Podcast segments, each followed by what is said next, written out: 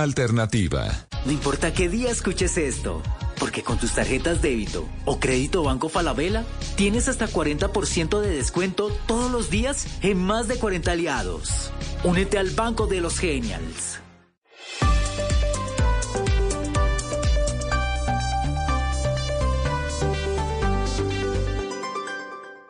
Esta oportunidad. Compra ya tu Ford Bronco Sport Wild Track 4x4 con bono de descuento de 10 millones de pesos y tasa desde el 0.95% durante el primer año.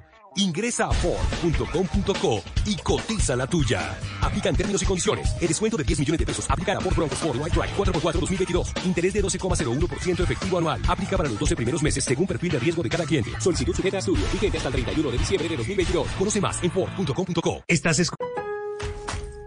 en Lowe's comprar pintura trae cuenta. Reciba hasta un 20% de reembolso con el programa MVPs para Pros cuando compras pinturas y tintes HGTV Home de Sherwin Williams, Valspar y más. Visita tiendas o Lowe's.com. Basado en gasto anual mínimo elegible, tarjetas de regalo electrónicas de Lowe's se deben reclamar antes del último día del año calendario, válido hasta el 1231. Aplican otras exclusiones, términos y condiciones. Detalles en Lowe's.com diagonal L diagonal Pro Loyalty Terms.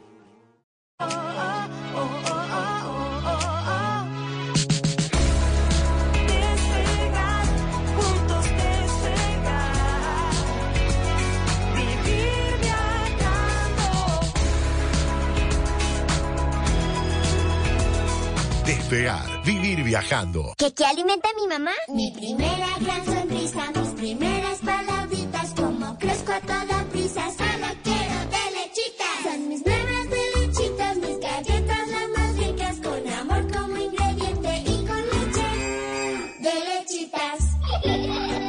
Las primeras galletas de tus hijos tienen que ser de lechitas, porque verlos felices te alimenta. Llegó lopido.com. Seamos honestos, nos encanta pedir. El truco está en saber dónde hacerlo. Ha llegado nuestro momento para los que amamos pedir en línea. Si lo quiero, lopido.com.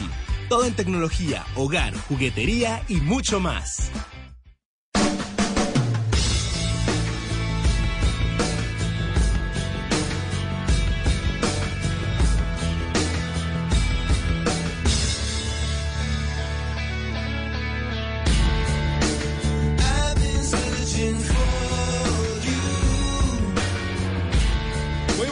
Amigos de Blue Radio, nuevamente con ustedes en las tardes de Boombox, acompañándolos para traer muchos podcasts, eh, mucho contenido y también eh, todos estos shows que ustedes se pueden encontrar en nuestra plataforma. Boombox es eh, la nueva marca de Caracol Televisión, que además de ustedes encontrar en cada plataforma de streaming, también lo pueden encontrar en nuestra página de internet.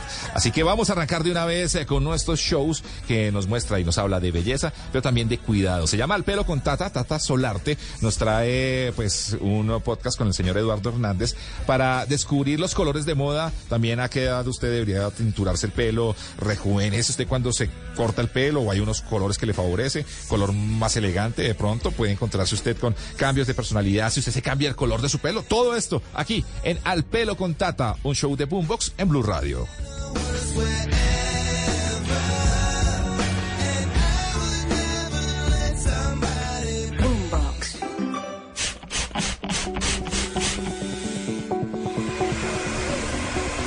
¿Qué tal amigos? Empezamos un nuevo episodio de Al Pelo con Tata. ¿Cómo están? Yo soy Tata Solarte, ustedes ya saben, mamá, esposa, amante de la música, creadora desde hace varios años del Club de Mujeres y ahora con este espacio perfecto para hablar de algo que me puso a sufrir mucho en mi adolescencia, parte de mi niñez también, y es el pelo. Pues con el paso del tiempo he aprendido a amarlo, a cuidarlo y puedo decir que en la última década he tenido el pelo que he querido, no el que me ha tocado. Por eso este podcast se llama así, Al Pelo con Tata porque aquí aprendemos herramientas, truquitos, primero para conocer nuestro pelo, pero también para que de alguna u otra manera lo cuidemos. Todo no es para todos. Y precisamente el día de hoy, en este episodio, vamos a hablar de algo que con seguridad a las mujeres, a los hombres, últimamente como que nos genera más preocupación y más interés al mismo tiempo y es el color del pelo. Porque en la medida en que podemos, queremos dar un cambio radical a nuestra personalidad. Y qué fortuna saber que a través del color podemos lograrlo. Entonces, en algunas etapas de nuestra vida, como la adolescencia, por ejemplo, viene la irreverencia, ¿no? Entonces vienen esos colores súper llamativos que aunque no nos luzcan, pues automáticamente se nos quita la pena y esa personalidad rolladora que tenemos y de rebeldía en la adolescencia como que impide sentir que si esto combina o no combina, simplemente se lleva. Y si los papás no están de acuerdo, con mayor razón llevo la contraria.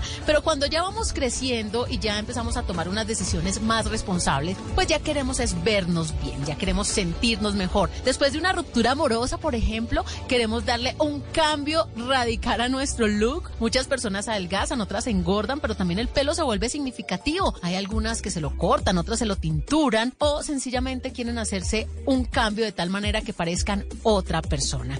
Pues hoy en nuestro episodio hablaremos de esto, del color, de cuál sí, cuál no, además de cuáles son las tendencias en este año 2022, si hay algunos colores que son como los jeans, que nunca pasan de moda, y si por el contrario también hay unos tonos que definitivamente no van con mi personalidad. Por eso hemos invitado a un experto en color, se trata de Eduardo Hernández de Emporio Studios. Él manifiesta que definitivamente el color lo es todo, pero antes de eso ustedes ya saben, el pelo debe estar sano o el cabello, porque también lo hemos hablado aquí en nuestro episodio. Tendremos el pelo que es todos esos folículos que hay a lo largo del cuerpo y los de la cabeza son los cabellos, sino que no vamos a la cabellería, sino a la peluquería y por eso muchas veces le decimos el pelo. Eduardo, bienvenido a esta gran celebración de la vida de nuestro pelo, al pelo con tata. Este episodio es completamente para hablar del color y usted es un experto. Muchísimas gracias Tata por la invitación y muy feliz y contento pues de poder aportar en este en este programa conocimientos que prácticamente pues uno va como adquiriendo también con la experiencia y con el estudio de lo que uno va en toda esta vida de colorista. Eduardo, cuando se habla, por ejemplo, del Botox, esa, esa toxina que se le aplica en la piel a las personas, dicen que una vez usted se lo aplique, ya tiene que seguirlo de manera constante porque si no se va a arrugar más de la cuenta. Con los tintes pasa lo mismo, una vez uno se aplique un tinte ya debe mantener el, el pelo tinturado porque automáticamente ya el pelo se daña o eso es mentira y uno podría aguantar un buen tiempo sin tintes y no pasa nada. Mm, Lo que pasa no es que se dañe, lo que pasa es que el cabello ya pasa a otra fase en donde ya está procesado. Entonces, digamos que una cosa es el mantenimiento de un pelo natural al mantenimiento de un pelo que ya está cinturado, porque requiere pues otra clase de productos que sean específicos para el cuidado del color o para el cuidado de la decoloración o para el cuidado del color fantasía, etcétera. Depende de la necesidad asociada siempre que la prioridad siempre es el cuero cabelludo con respecto al color. Eduardo, y por ejemplo, conociendo ya esa información que usted nos está dando, ¿cuál debería ser el momento apropiado de una persona empezar a tinturarse? O sea, uno debería empezar a qué edad como para no dañar tanto el pelo con anterioridad. La, la edad del pelo prácticamente pues depende de cómo sea el estilo de cada persona.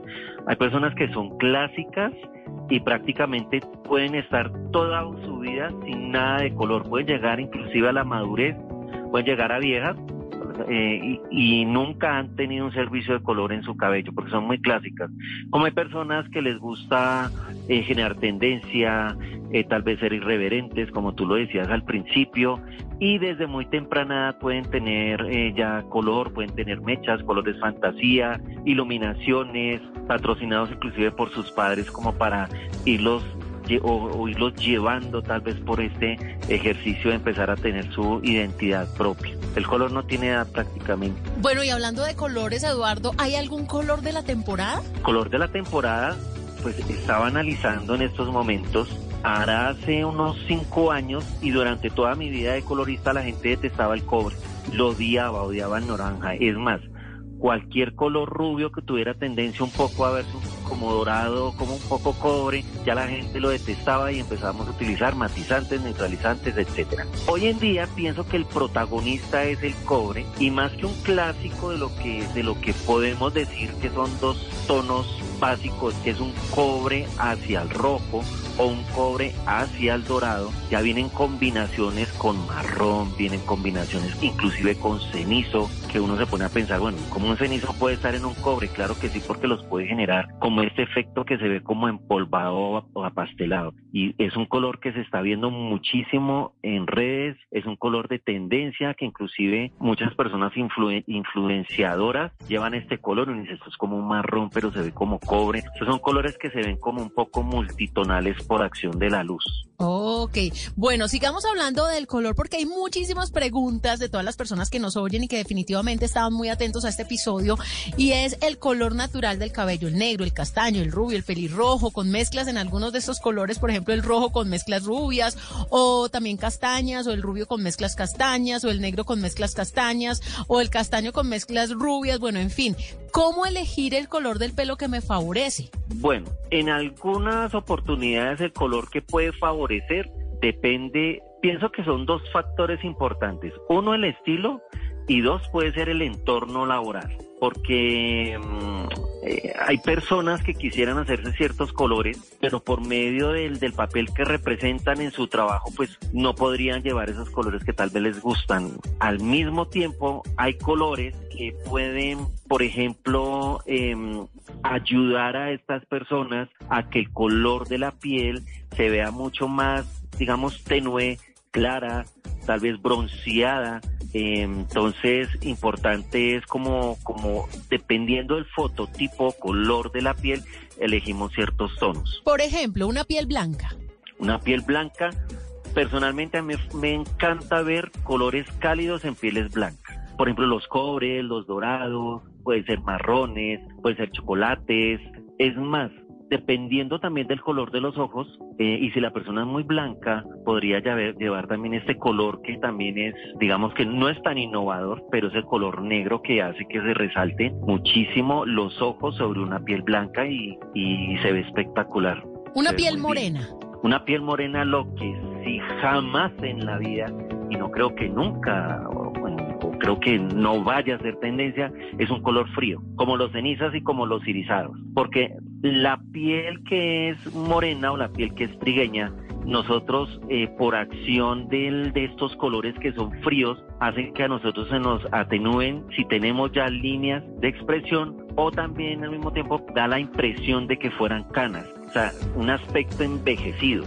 No significa que los morenos o los trigueños no puedan tener colores rubios, claro que sí, pero todos estos colores rubios tienen que ser con brillos, tienen que ser dorados, pueden ser color arena, puede ser color un apastelado, pueden ser colores como crema, entonces no necesariamente tienen que utilizar colores cobres o rojos u oscuros, sino que sencillamente hay que hacer alarde también de los rubios para iluminar, pero nunca o jamás eh, utilizar colores fríos, ni beige, ni cenizos, ni irisados, ni nada metalizado porque no, no se va a ver bien. Y una persona de piel negra, de color negro, completamente negra. Una persona de color negro tal vez no debería utilizar, sí puede utilizar rubios, puede utilizar marrones, lo que no debería utilizar es un cobre muy intenso, una, o sea, los colores que son intensos, cobres intensos, rojos intensos, tal vez que sean colores neón o colores que sean de fantasía no le quedarían bien, porque es que esto tiene que ver como con la parte de la luz, en donde si yo tengo una piel muy negra y tengo un color muy claro o muy rechinante o muy reluciente, pues va a hacer que ese color de la piel se vea mucho más intenso y mucho más apagado. Ok, Sí, Eduardo, Lo, lo que se debe evitar. ¿qué tan cierto es que hay colores de pelo que rejuvenecen? Por ejemplo, que los rubios se rejuvenecen por excelencia, que de pronto los beige cuando se hacen las iluminaciones o incluso los colores pasteles ayudan a quitar años. Sí, claro. Lo que pasa es que tiene que ver también con ese aspecto visual en donde se forma como, como, ¿cómo decirlo? Como una, como un equilibrio entre la piel o la madurez de la piel y el entorno que hay sobre su cabello. Entonces, ¿qué hace? Que se vea, que se vea, digamos, mucho más suave las facciones de las personas, que no se resalten tanto las líneas de expresión, sino que al contrario generen todo como, como un complemento junto con el vestuario que tenga esa persona para que se vea de un aspecto joven, reluciente y actual. Bueno, pues entonces según lo que usted está diciendo, si queremos exaltar las facciones, un color negro. Y si queremos suavizar las facciones, un color rubio. Un color rubio. Bueno. Las melenas radiantes con destellos que impactan en el sol son esos tonos dorados y también ayudan a quitarse años de encima. Buen dato a esta hora. Hay un color de pelo elegante, así como en la ropa, en el vestuario, uno puede hablar de que el negro es elegante o el rojo también es impactante. ¿Podríamos hablar de algún color en el pelo que sea elegante? Un color del pelo que sea elegante es el rubio platinado y otro color de pelo elegante es el marrón o los castaños cuando tienen como ciertas direcciones a veces un poco como violetas. Y también un color que se ve muy elegante es el cobre. Y los vemos inclusive como en las películas en donde vemos esas malvadas pero que son icónicas muy glamurosas em, muy elegantes y se ven con su pelo cobre. También es un color icónico Eduardo, eh, ya para finalizar, vamos a tener un programa pendiente de canas porque esto ya es otra historia, porque ahora hay técnicas de embellecimiento de canas, pero también me estaban preguntando por acá si de pronto este tema de los colores eh, tiene algo que ver con cambios drásticos de personalidad. Uno puede pasar de cualquier tono a cualquier tono, por ejemplo, si yo tengo el pelo rubio, puedo pasar a un rojo y luego, ay, no me arrepentí, paso a un negro sin problema, o una vez uno ya cambia de un color es difícil la reversión. Es difícil. Inclusive cuando uno va a pintar una pared y quiere cambiar de color, también va a ser difícil porque primero uno tiene que limpiar el lienzo. Lo mismo pasa con el cabello. Pues si un cabello está rubio y queremos oscurecerlo, pues hay que hacer una técnica en la cual el color tenga más retención a los lavados. Por ejemplo, si la rubia quiere ser rojiza, uno puede aplicar una tonalización o un color permanente.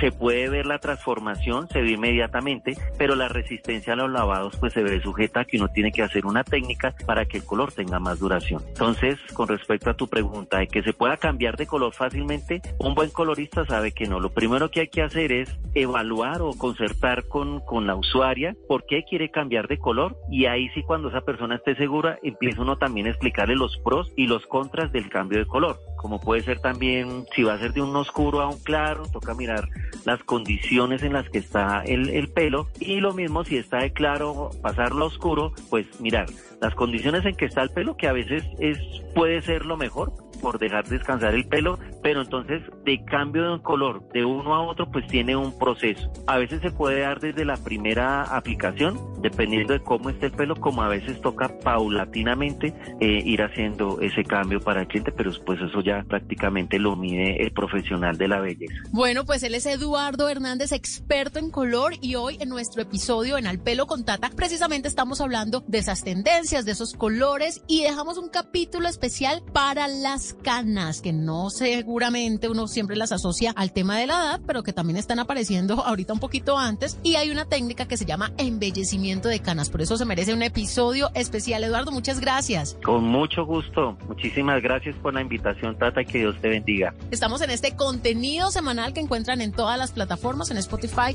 y además ustedes lo pueden compartir, pueden activar las notificaciones. Aquí estamos, soy Tata Solarte y esto es Al Pelo con Tata.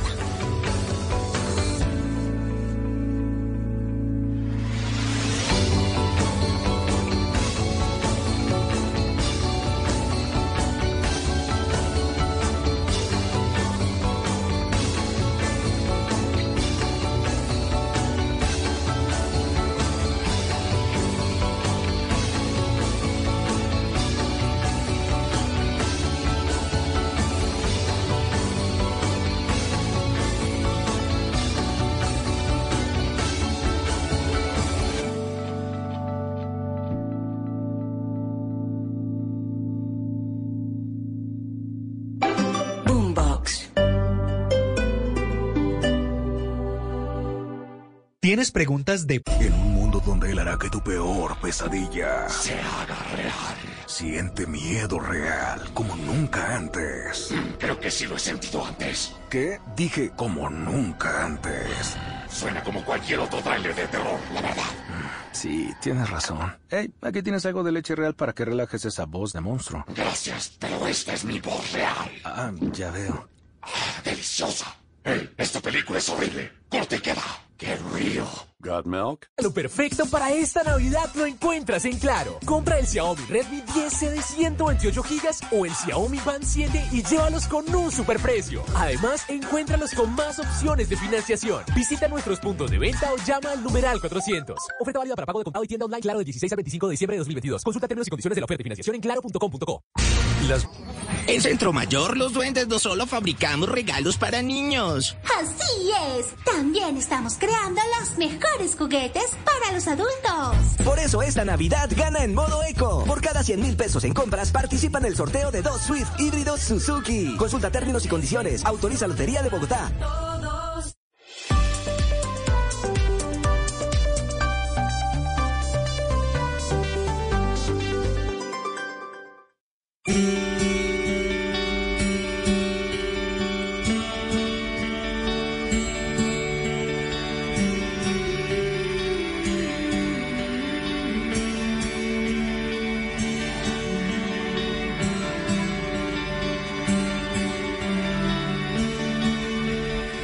Estamos en los especiales de Navidad de Blue Radio, donde Boombox se, toma las tardes y también trae todos estos podcasts que tenemos en nuestra plataforma y que ustedes pueden encontrar también en uh, los diferentes lugares de streaming. Usted dice, ah, yo tengo donde oigo música, donde tengo pues también mis podcasts favoritos. Ahí estamos y ahí estaremos siempre para ustedes. Mañana, tarde y noche, los siete días de la semana, las 24 horas. Traemos ahora otro podcast de tecnología e innovación. Ustedes conocen a Juanita Kremer por la nube. Ella tiene también su podcast que se llama Prueba Beta y nos habla sobre las redes sociales, si son ángeles o demonios, el uso que le damos está bien, es el problema de las redes o somos nosotros. Hay chismes, rumores, noticias falsas, odios, odios política, todo eso eh, nos va a contar Juanita cómo afrontarlo y pues eh, cómo hacer para que usted tenga una vida más tranquila con las redes sociales. Aquí está, prueba beta de Boombox en Blue Radio.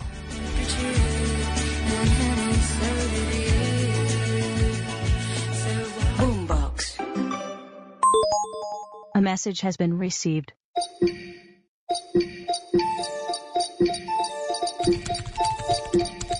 Te voy a humillar, aunque no te conozca. Como periodista tecnológica, cuando hay noticias, escándalos o problemas con las redes sociales, la gente me dice con contundencia, claro. Ah, deberían cerrar esas redes sociales. Son un problema. Una cloaca. Están dañando a la gente. Mi contrapregunta a eso es, ¿crees que son las redes sociales o seremos nosotros, los usuarios, quienes hacemos de esas herramientas un lugar a veces detestable y reprochable para todos? Hola, yo soy Juanita Kremer y en este episodio de Prueba Beta indagaremos sobre la naturaleza humana y sobre cómo estamos utilizando la innovación y la tecnología que nos rodea. Te invito a que prendas la campanita para tener un recordatorio cada vez que publiquemos un nuevo episodio. Dame una estrellita y no dudes en compartir este contenido si te interesa. Prueba Beta está disponible para ti en Boombox y todas las plataformas de podcast.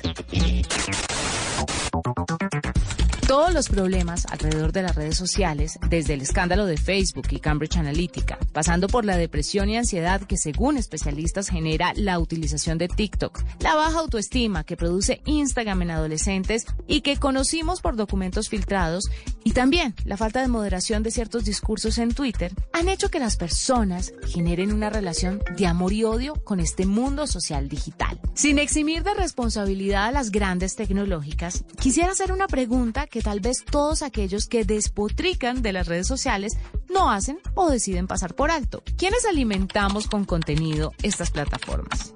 ¿Cuántos de nosotros hemos leído las políticas comunitarias para un buen uso de estas? No hay duda de que los algoritmos en estas aplicaciones nos manipulan, disparan nuestras vulnerabilidades, pero en este punto ya hay demasiada información, no solo en Internet, sino también en los medios de comunicación sobre cómo funcionan las redes, los peligros y las formas de utilizar estas nuevas vías para comunicarnos de una manera productiva y eficaz. Entonces, ¿qué es lo que pasa? Esta semana conocimos la compra de Twitter por parte de Elon Musk, este gran hombre del mundo de la tecnología, y se dispararon las alarmas en todas partes, al interior de la compañía porque temen retroceder en todos los procesos de moderación de discursos de odio que han hecho, pero también los gobiernos están un poco asustados y han hecho un llamado indirectamente a Elon Musk diciéndole que cada plataforma, independientemente del dueño, tiene que seguir las normas de cada una de las regiones donde opere. Empecemos a entender la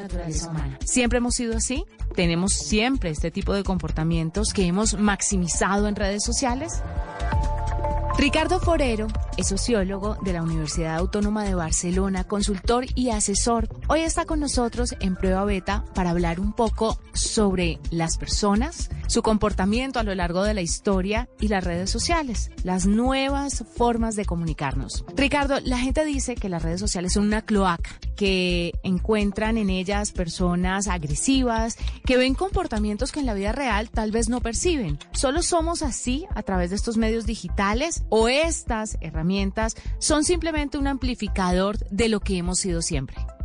Juanita, un saludo para ti y para todos nuestros oyentes aquí en el podcast Prueba Beta. Es muy interesante tu pregunta y vamos a analizarla primero desde por qué se generan este tipo de comportamientos dentro de las redes sociales. Las redes sociales eh, son un escenario, primero, anónimo, segundo, en donde el, uno de los temas principales es la libertad de expresión, en donde en algunos no hay un control específico sobre qué se dice o cómo se dice.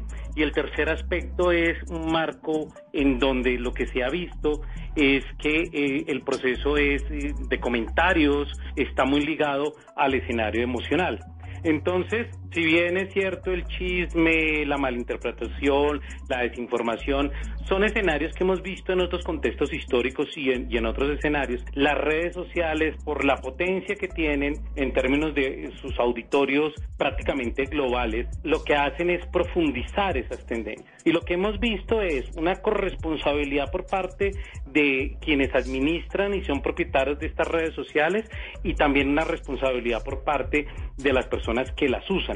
La herramienta en sí no es mala, digamos, no podemos simplemente como culpabilizar el, el medio, porque pues hay medios en donde se han generado también, la radio tuvo un papel importante, por ejemplo, en, en, el holocausto en Ruanda, el periódico también tuvo un papel importante en diversas, en diversos escenarios de guerras, antes de la Primera Guerra Mundial, en la guerra que tuvo eh, Estados Unidos con, con Cuba, digamos, hay diversos escenarios históricos, pero aquí lo que sí hay es que se ha visto que propiciar estos escenarios de, em, de, de emociones, de emociones extremas, muchas veces negativos, en términos de miedo, en términos de odios, en términos de generar identidades grupales, pues son benéficos en relación al número de personas que están en esas redes y en el número de personas que tuitean una, una serie de contenidos en una red en donde, en estas redes sociales en donde todavía el control de la información, de cómo se dice la información, pues está en un debate público. Hablemos un poco sobre los discursos de odio, de xenofobia, política o quejas que en general se dan a través de Twitter y que lo convierten en el escenario favorito de todas las personas. ¿Por qué somos tan valientes en plataformas sociales y a veces nos cohibimos en la vida real? ¿Por qué la gente se atreve a decir estas cosas, a quejarse, a insultar, a despotricar del uno o del otro en redes sociales, pero cuando encuentras una comunicación directa con aquella persona o esa entidad o lo que sea de lo que se estén quejando, cambia la situación. ¿Qué nos pasa como personas para hacer esto? Es como encapucharnos en redes. Sí, uno, de los elementos importantes de la comunicación en redes es que la comunicación no es frente a frente, ¿cierto? No es una comunicación persona a persona y estos escenarios un poco de anonimato, un poco en donde no se asumen las responsabilidades directas sobre la serie de comentarios que se realizan y también tener estas comidillas, digamos, estas comunidades en relación a que comparten una serie de posiciones que pueden ser catalogados de, de extrema eh, de, cualquiera de los extremos, pues hacen que esos escenarios de comentarios sean mucho más visibles y sean mucho más, digamos, mucho más fuertes dentro de ese escenario. No es lo mismo decirle a una persona cara a cara lo que piensa que tener también, digamos, esa, ese anonimato que da detrás de la, de la pantalla o que da, digamos, el, el, el proceso comunicativo. Y esto, pues obviamente genera toda una serie de tensiones respecto a cuál es el papel que se tiene en, esas redes sociales. También es otro escenario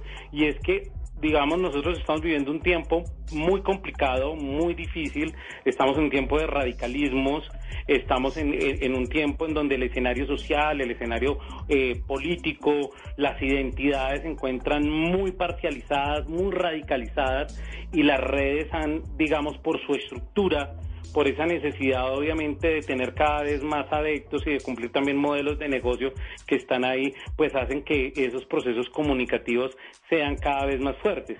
Y, y sin duda eh, eh, hemos pasado de lo que tuvimos hace aproximadamente 5 o 10 años de un amor a las redes o de poder compartir la información a cuestionar profundamente qué papel cumplen las redes con la democracia, qué papeles cumplen las redes en generar procesos de, de, de convivencia. Uno de los ejemplos centrales fue obviamente la salida de Donald Trump de Twitter, que era el debate entre la atención frente a la libertad de expresión y frente a cómo se potencian esos radicalismos y cómo pueden generar acciones eh, muy ligadas a, a, la vida política y social de una nación. Como la toma del Capitolio. Hay que recordarle a los oyentes, a los que están escuchando este podcast, que en cualquier parte del mundo, lo que usted haga o diga a través de las plataformas sociales ya tiene repercusiones legales. En un podcast anterior, en un episodio anterior, hablamos claramente sobre esto aquí en Prueba Beta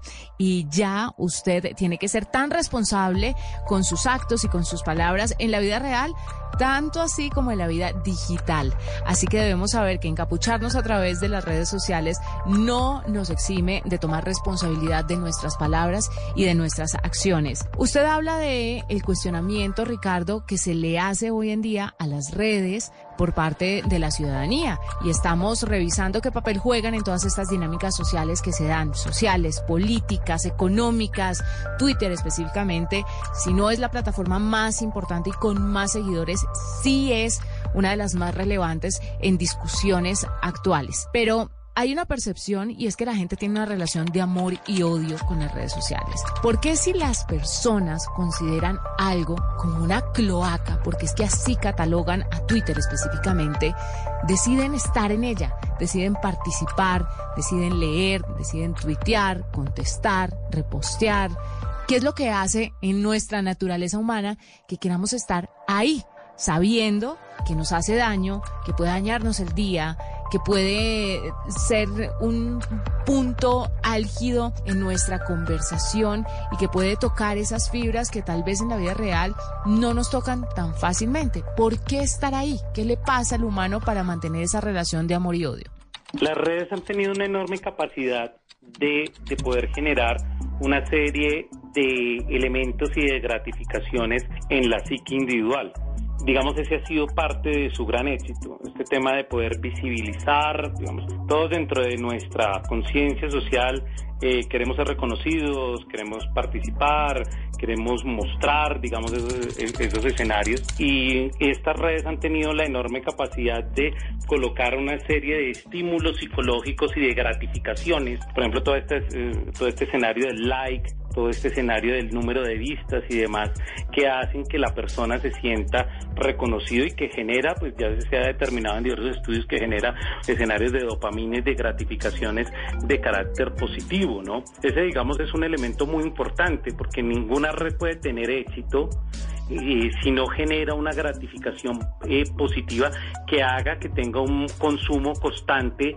en el tiempo eh, frente a una serie de contenidos. El otro escenario que también es muy importante en las redes que generan, que está relacionado con estas gratificaciones positivas, es que puedes encontrar comunidades que comparten una serie de temas, de temáticas prácticamente personalizadas. Las redes, a diferencia de lo que puede ser un medio como la televisión o la radio masiva, eh, no puede ajustarse específicamente a los gustos de cada una de las personas.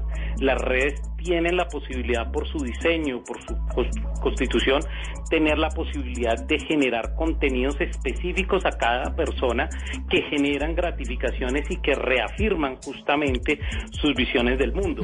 Uno de los temas más importantes justamente la atención con las redes sociales ha sido que lo que hemos visto es que los contenidos, o sea, las personas que tienen opiniones extremistas, pues evidentemente confirman sus posiciones porque las redes les muestran los contenidos que ellos sienten que son extremistas o que confirman sus puntos de vista sin ser contrastados con otros escenarios. Entonces, eso ayuda también a generar pues una serie de tensiones y una serie de escenarios muy muy fuertes en, e, en ese escenario.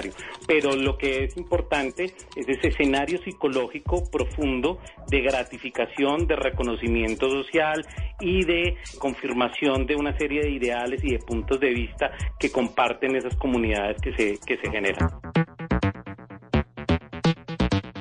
Una percepción, un punto de vista de un profesional, de un sociólogo que nos cuenta qué es lo que pasa en la mente de las personas a la hora de ser parte de las redes sociales. No olvidemos que tenemos una gran responsabilidad a la hora de tuitear, a la hora de publicar, de postear, como ustedes lo quieran llamar, pero sobre todo tenemos una gran responsabilidad previa a subirnos a las redes sociales y es leer todas las políticas que tienen, todos los acuerdos de convivencia y que estoy segura el 90 o 95% de los usuarios no hacen.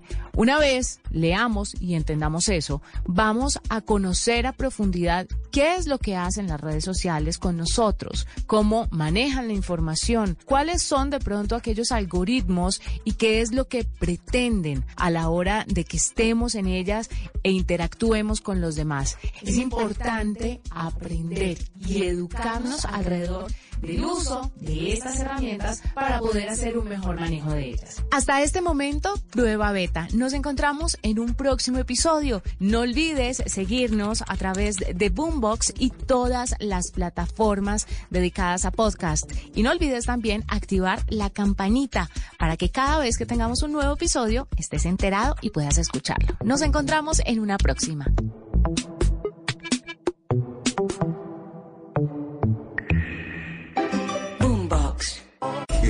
Donde él hará que tu peor pesadilla se haga real. Siente miedo real como nunca antes. Creo que sí lo he sentido antes. ¿Qué? Dije como nunca antes. Suena como cualquier otro trailer de terror, la verdad. Sí, tienes razón. Hey, aquí tienes algo de leche real para que relajes esa voz de monstruo. Gracias, pero esta es mi voz real. Ah, ya veo. Ah, deliciosa. Hey, esta película es horrible. Corte y queda. ¡Qué río! ¿Got milk? Felicidad es todo aquello que se brinda sin reservas. Una flor, un beso, la ternura del amor. La Navidad es todo aquello que nos hace recordar que la vida es bella, que diciembre es amor. Navidad. En esta Navidad, Café Águila Roja te acompaña con cariño. Una aventura en la selva tendrás con golosetas de limón. Golosetas es puro sabor. Y contigo en el deporte, golosetas chocolate. Golosetas pura diversión. Y si la música es tu vida, golosetas de vainilla en el recreo en tu fiesta. Golosetas de fresa. ¡Hey! Golosetas. Mamás, de ahora en adelante queremos Golosetas, las nuevas galletas rellenas con sabor a limón, chocolate, vainilla o fresa. En Blue Radio, propósitos que cambian el mundo en esta Navidad. Hola, soy Jorge Alfredo Vargas de Voz Populi y en esta Navidad regalo mi talento, mi compromiso con la verdad, mi rigurosidad y mi optimismo para que vivamos en armonía, felices, tolerando nuestras diferencias y haciendo de este mundo un mejor lugar. Colsubsidio te invita en esta Navidad a usar el hashtag Regala tu talento y ofrece tus conocimientos y habilidades para que alguien más cumpla su propósito. Porque si cada colombiano logra lo que quiere, todo el país crece. Juntos lo hacemos posible. Vigilado Supersubsidio. Apoya Blue Radio. Herramientas Bauker patrocina la siguiente sección. Hoy tenemos un mensaje para esos maestros y especialistas de construcción que han sido buenos padres, buenos amigos y buenos vecinos. Esta Navidad se merecen una herramienta Bauker nueva porque la quieren y también porque la necesitan. Porque querer una herramienta Bauker ya es merecerla. Bauker, herramientas para trabajos perfectos. Exclusivas en Home Center y Constructor.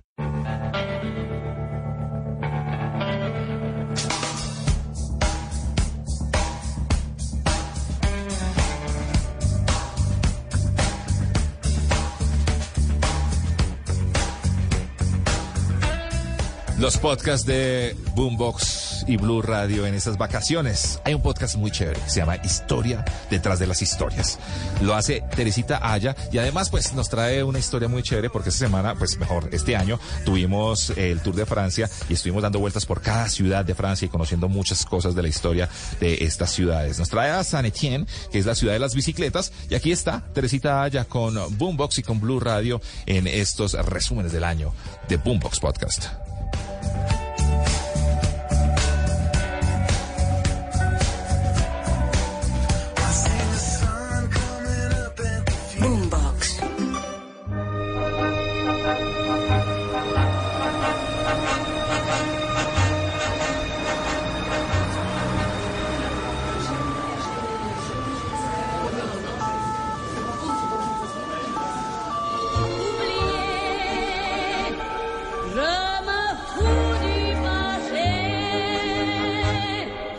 Soy Teresita Aya y les voy a contar las historias detrás de la historia.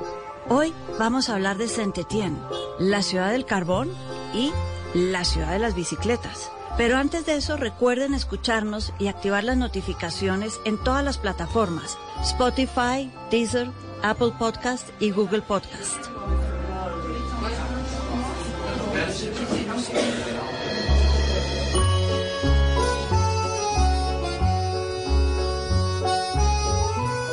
Saint-Étienne.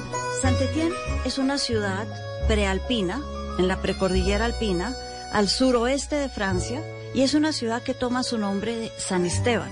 En francés, Saint-Étienne, San Esteban, quien fuera el primer gran mártir de los católicos, el primer gran mártir cristiano que hubo. Aunque hay quienes dicen que su nombre también tiene leyenda y tiene cuento alrededor, y es que en el siglo XIX, un escritor francés, Augusto Calet, escribe la historia de los Galats. Galatas es la palabra que quiere decir minero en Saint-Étienne y es otra palabra con que se conocen los lugareños, los Galatas.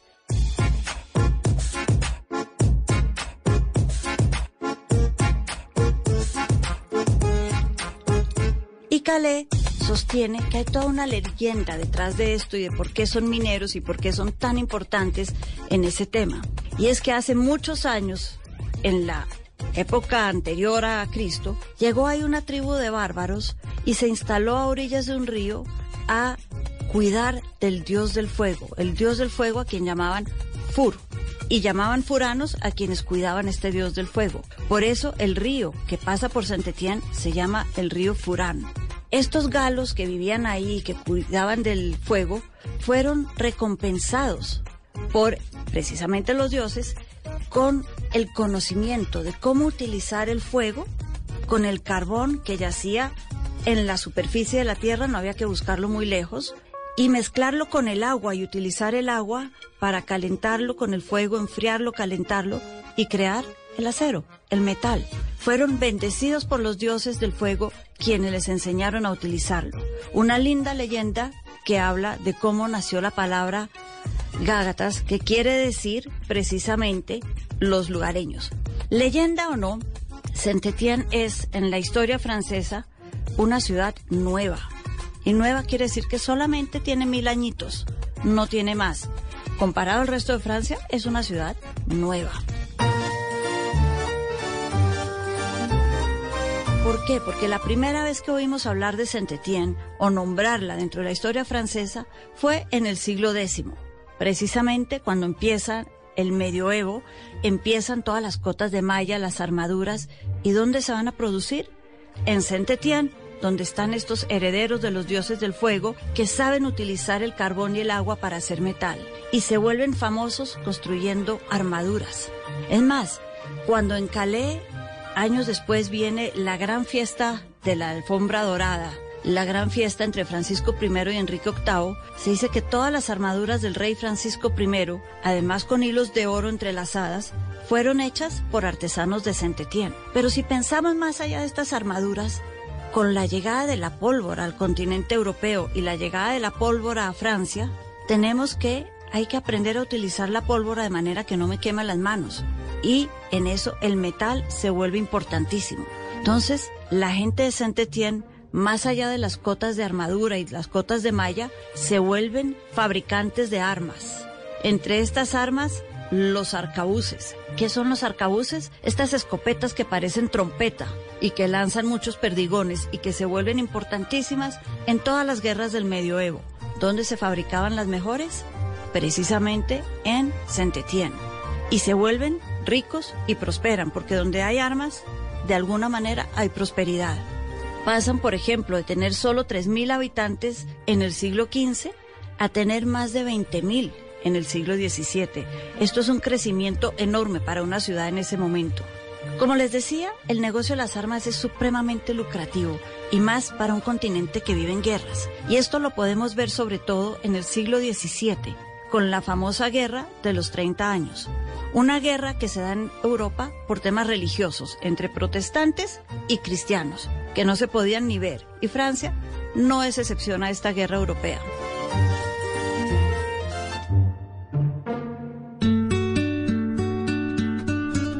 En Francia hay católicos, pero también hay los que se llamaban huguenotes, que eran los protestantes franceses. Y tenemos, por ejemplo, que Enrique de Navarra, rey de Francia, hacia finales de los años 1500 del siglo XVI, entra en esta guerra. Enrique de Navarra es un personaje fascinante. Nació católico, fue bautizado, creció protestante, se enamora y decide volver a ser católico porque se enamoró de una católica, pero en realidad su alma y su espíritu eran protestantes, hasta que ya al final de la guerra, en una misa en París, se consacra definitivamente al catolicismo y al cristianismo y dice, soy católico. La gente lo miraba con recelo después de tantas conversiones y más cuando al salir de la misa, en la que se declaró católico, dijo una frase que se ha vuelto célebre y es, París vale bien una misa.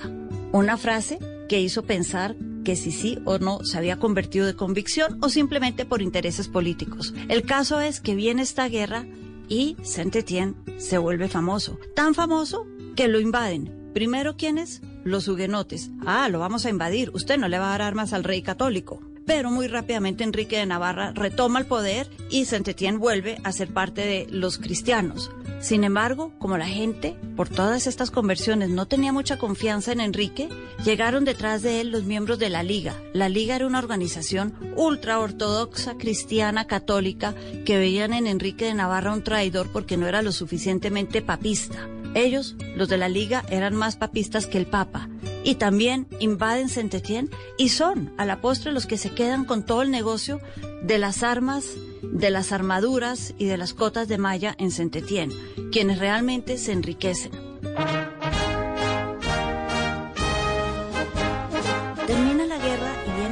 XIV. Y nosotros tenemos en nuestro imaginario un Luis XIV maravilloso, el rey sol, esplendoroso, Versalles. No Saint-Étienne. La gente en Saint-Étienne durante la época de Luis XIV, dicen, fueron sus años más miserables y de mayor pobreza.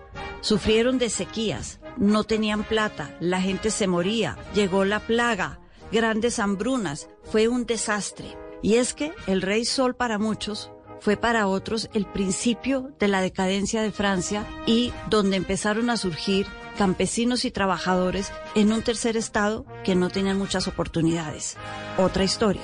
Saint-Étienne se recupera, pero mucho después, en el siglo XIX, cuando viene la revolución industrial y se necesita acero, hierro y metales por todos lados, sobre todo para construir los rieles de los trenes. Y los rieles de los trenes mezclados a las armas le dieron a Saint-Étienne un nuevo aire, una nueva prosperidad en el siglo XIX. En el siglo XX, pues tenemos la Primera y la Segunda Guerra Mundial, pero no podemos pasar a hablar de solo armas y de solo trenes, porque hay una cosa importantísima también que tiene Saint-Étienne, y es que a finales del siglo XIX, para ser exactos, los hermanos Gautier en el año de 1886 cogen todo este metal que había en la zona de Saint-Étienne y construyen la primera bicicleta francesa. Y se convierte Saint-Étienne en el corazón de toda la gente que le gustan las bicicletas en Francia y por eso es siempre parada obligada del Tour de Francia.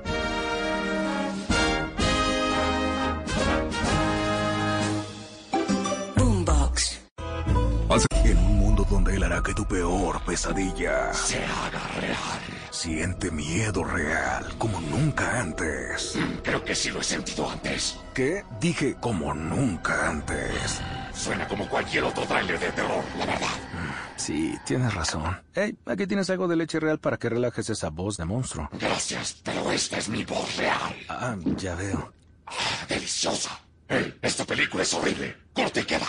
¡Qué río! ¿Got milk? Dos galletas que se atraen.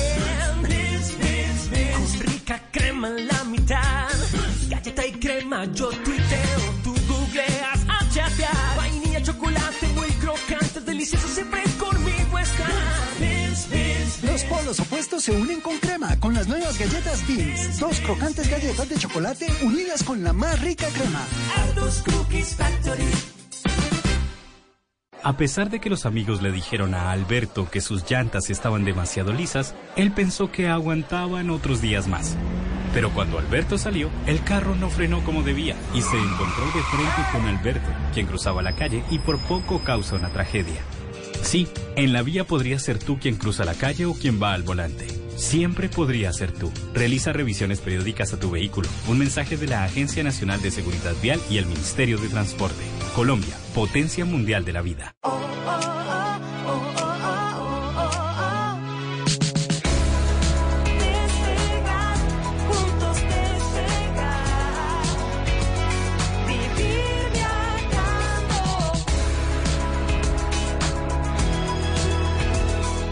Vivir viajando.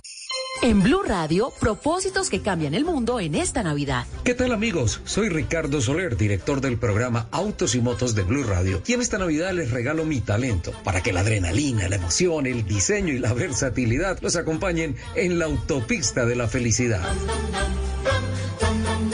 Colsubsidio te invita en esta Navidad a usar el hashtag Regala tu talento y ofrece tus conocimientos y habilidades para que alguien más cumpla su propósito. Porque si cada colombiano logra lo que quiere, todo el país crece. Juntos lo hacemos posible. Vigilado Supersubsidio. Apoya Blue Radio.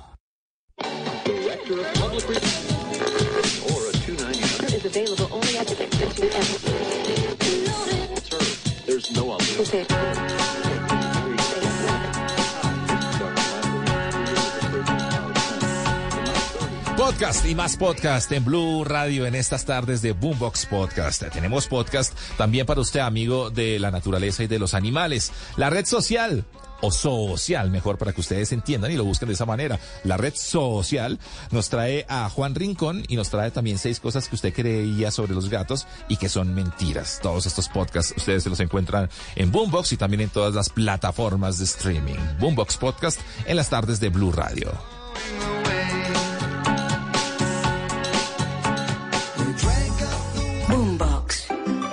A los gatos les hacen muy mala fama. Por eso les vamos a contar cinco cosas que se creen sobre ellos y que son mentiras.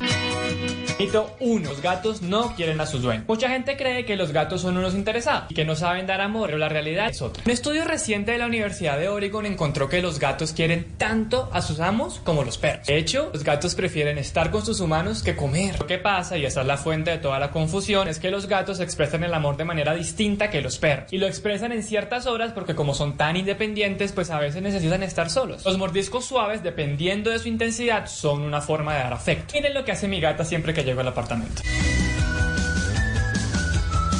Mito 2. Los gatos no se pueden entrenar. Sí, es cierto. Son muy voluntariosos, pero eso no significa que no se puedan entrenar. Lo que pasa es que toca elegir el momento adecuado para hacerlo. Si el gatico anda en su momento de soledad, pues no vale la pena intentar adiestrarlo. Lo que usted tiene que hacer es estar muy pendiente de cuáles son los momentos más sociales del gatico para entrar a educar. La clave es el juego. Mire cómo en solo tres meses ya usted puede tenerlo controlado en cuanto a uñas y mordidas. No lo acostumbre a jugar con las manos. En el momento en que hay un arañazo o una mordida, usted le toca la nariz y deja de interactuar con él. Para que entienda. Si puede, cómprele juguetes que suenen con texturas y esencias para que eso le estimule los sentidos. Y no se le olvide conseguirle un lugar para rasguñar porque esa es la manera en que ellos marcan su territorio, se orientan y además liman sus uñas. El contacto positivo es necesario y si puede usar las manos, acarícielo por lo menos unos 20 minutos repartidos a lo largo del día. Mito 3. Los gatos siempre caen de pie. La verdad es que todo depende de la altura. Si en el aire el gato tiene el tiempo suficiente para darse la vuelta, pues sí, cae de pie. Pero si no alcanza, pues se cae sobre su propio cuerpo. ¿Sabía que los gatitos desarrollan esta habilidad de darse la vuelta en los primeros 40 días de vida. Es un comportamiento instintivo, pero también requiere una parte de aprendizaje. Ojo porque así caigan de pie, eso no garantiza que no se hayan hecho ningún daño. Lo recomendable es evitar cualquier tipo de caídas para que el gatico no sufra. Hito 4. Los gatos son malos para las mujeres embarazadas. A los gatos los asocian con la toxoplasmosis. Ese es un tema que no se puede tomar a la ligera. Si el gato está bien cuidado, no representa ningún riesgo. Tanto médicos como veterinarios están de acuerdo. Los científicos encontraron que las posibilidades de que un felino contagie a una mujer embarazada con sus heces son casi nulas. De hecho, es mucho más probable que la enfermedad se contagie por ingerir carne mal cocida o por comer frutas y verduras mal lavadas. Y si la mujer ya está inmunizada, no existe ninguna posibilidad de que el feto se infecte. No abandone a su gato en caso de embarazo. Más bien aproveche todos los beneficios emocionales que un gato le da a una mujer embarazada. Mito 5. Los gatos odian a los perros. Aunque este mito es legendario, la verdad es que los gatos y los perros sí pueden ser amigos. El sofá es la clave. Un gatico que conviva con perros durante sus semanas de socialización, es decir, entre las 2 y 8 primeras semanas del gato, va a crecer viendo a los perros como una especie amiga. Por eso es que los veterinarios recomiendan que compartan el sofá. También ayudan muchísimo si son de sexos opuestos. Está comprobado que cuando conviven animales de distintos sexos, esa competitividad se convierte en una buena amistad. Recomendación. Es importante que sepa la diferencia entre perros y gatos para lograr que se acepten. Cada uno necesita un espacio y momentos de atención distintos. Hito 6. Esto me tocó aprenderlo a las malas. Los gatos adultos no digieren bien la leche. Pese que en las películas animadas siempre salen tomando leche, la verdad es que no tienen las enzimas necesarias para procesar la lactosa. Si los quiere consentir, pues búsquese agua fría u otro tipo de premios. Hola a todos, muchas gracias por vincularse a esta red social. Si les gustó este video, no olviden suscribirse en el canal de YouTube. También recuerden que en nuestro Instagram todos los días estamos publicando una historia distinta a una mascota. Mándenos la suya a este correo con una anécdota sobre la importancia que esa mascota tiene en su vida. Y en los comentarios de este video cuéntenos cómo se llama su gato, cuántos años tiene y cómo llegó a su vida. Y sigamos hablando de mascotas. Boombox. ¿Tienes? En un mundo donde él hará que tu peor pesadilla se haga real. Siente miedo real como nunca antes. Creo que sí lo he sentido antes. ¿Qué? Dije como nunca antes. Suena como cualquier otro tráiler de terror, la verdad. Sí, tienes razón. Hey, aquí tienes algo de leche real para que relajes esa voz de monstruo. Gracias, pero esta es mi voz real. Ah, ya veo. Ah, deliciosa. Hey, esta película es horrible. Corte y queda. ¡Qué río! Got milk?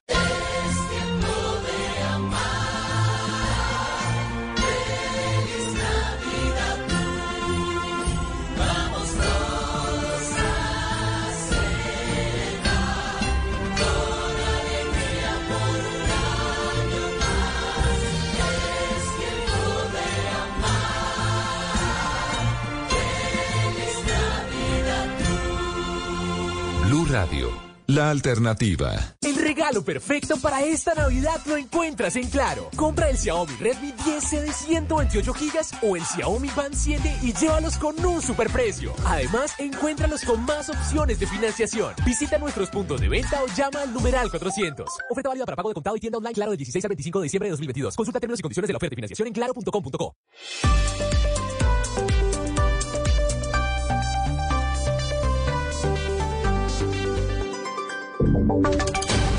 Voces y sonidos de Colombia y el mundo en Blue Radio y bluradio.com, porque la verdad es de todos. Dos de la tarde, 57 minutos, momento de actualizar las noticias más importantes. Y vamos nuevamente a Barranquilla, porque allí avanzan las labores a contrarreloj de los bomberos con el fin de controlar el gran porcentaje, el gran incendio que se vive en este momento, que todavía se tiene en esa ciudad. Nos conectamos hasta ahora con Ingel de la Rosa, porque hay novedades con esos trabajos. Ingel, buenas tardes. Buenas tardes, Valentina. Estamos cerca. Esas son las palabras textuales que acaba de expresar el capitán Charles Benavides, director nacional de bomberos, sobre las labores para liquidar este incendio que se inició hace más de 58 horas en el puerto de Barranquilla. Este mediodía se puso en marcha una arriesgada maniobra con la que se atacó directamente el fuego en uno de los tanques del muelle Compas, cargado, recordemos, con más de 50 mil barriles de gasolina. La espuma refrigerante que están lanzando los socorristas hacia el último tanque en llamas está dando resultados, pues ya no se divisa el fuego y hasta el humo está desapareciendo prácticamente, lo que indicaría que ya se ha consumido casi todo ese combustible y que está controlado el incendio. Un logro que se daría justo en que otro grupo de bomberos está despidiendo con honores a su compañero Javier Solano, el sargento que llegó de primero a atender esta emergencia a la madrugada del miércoles y perdió la vida en su lucha contra el fuego.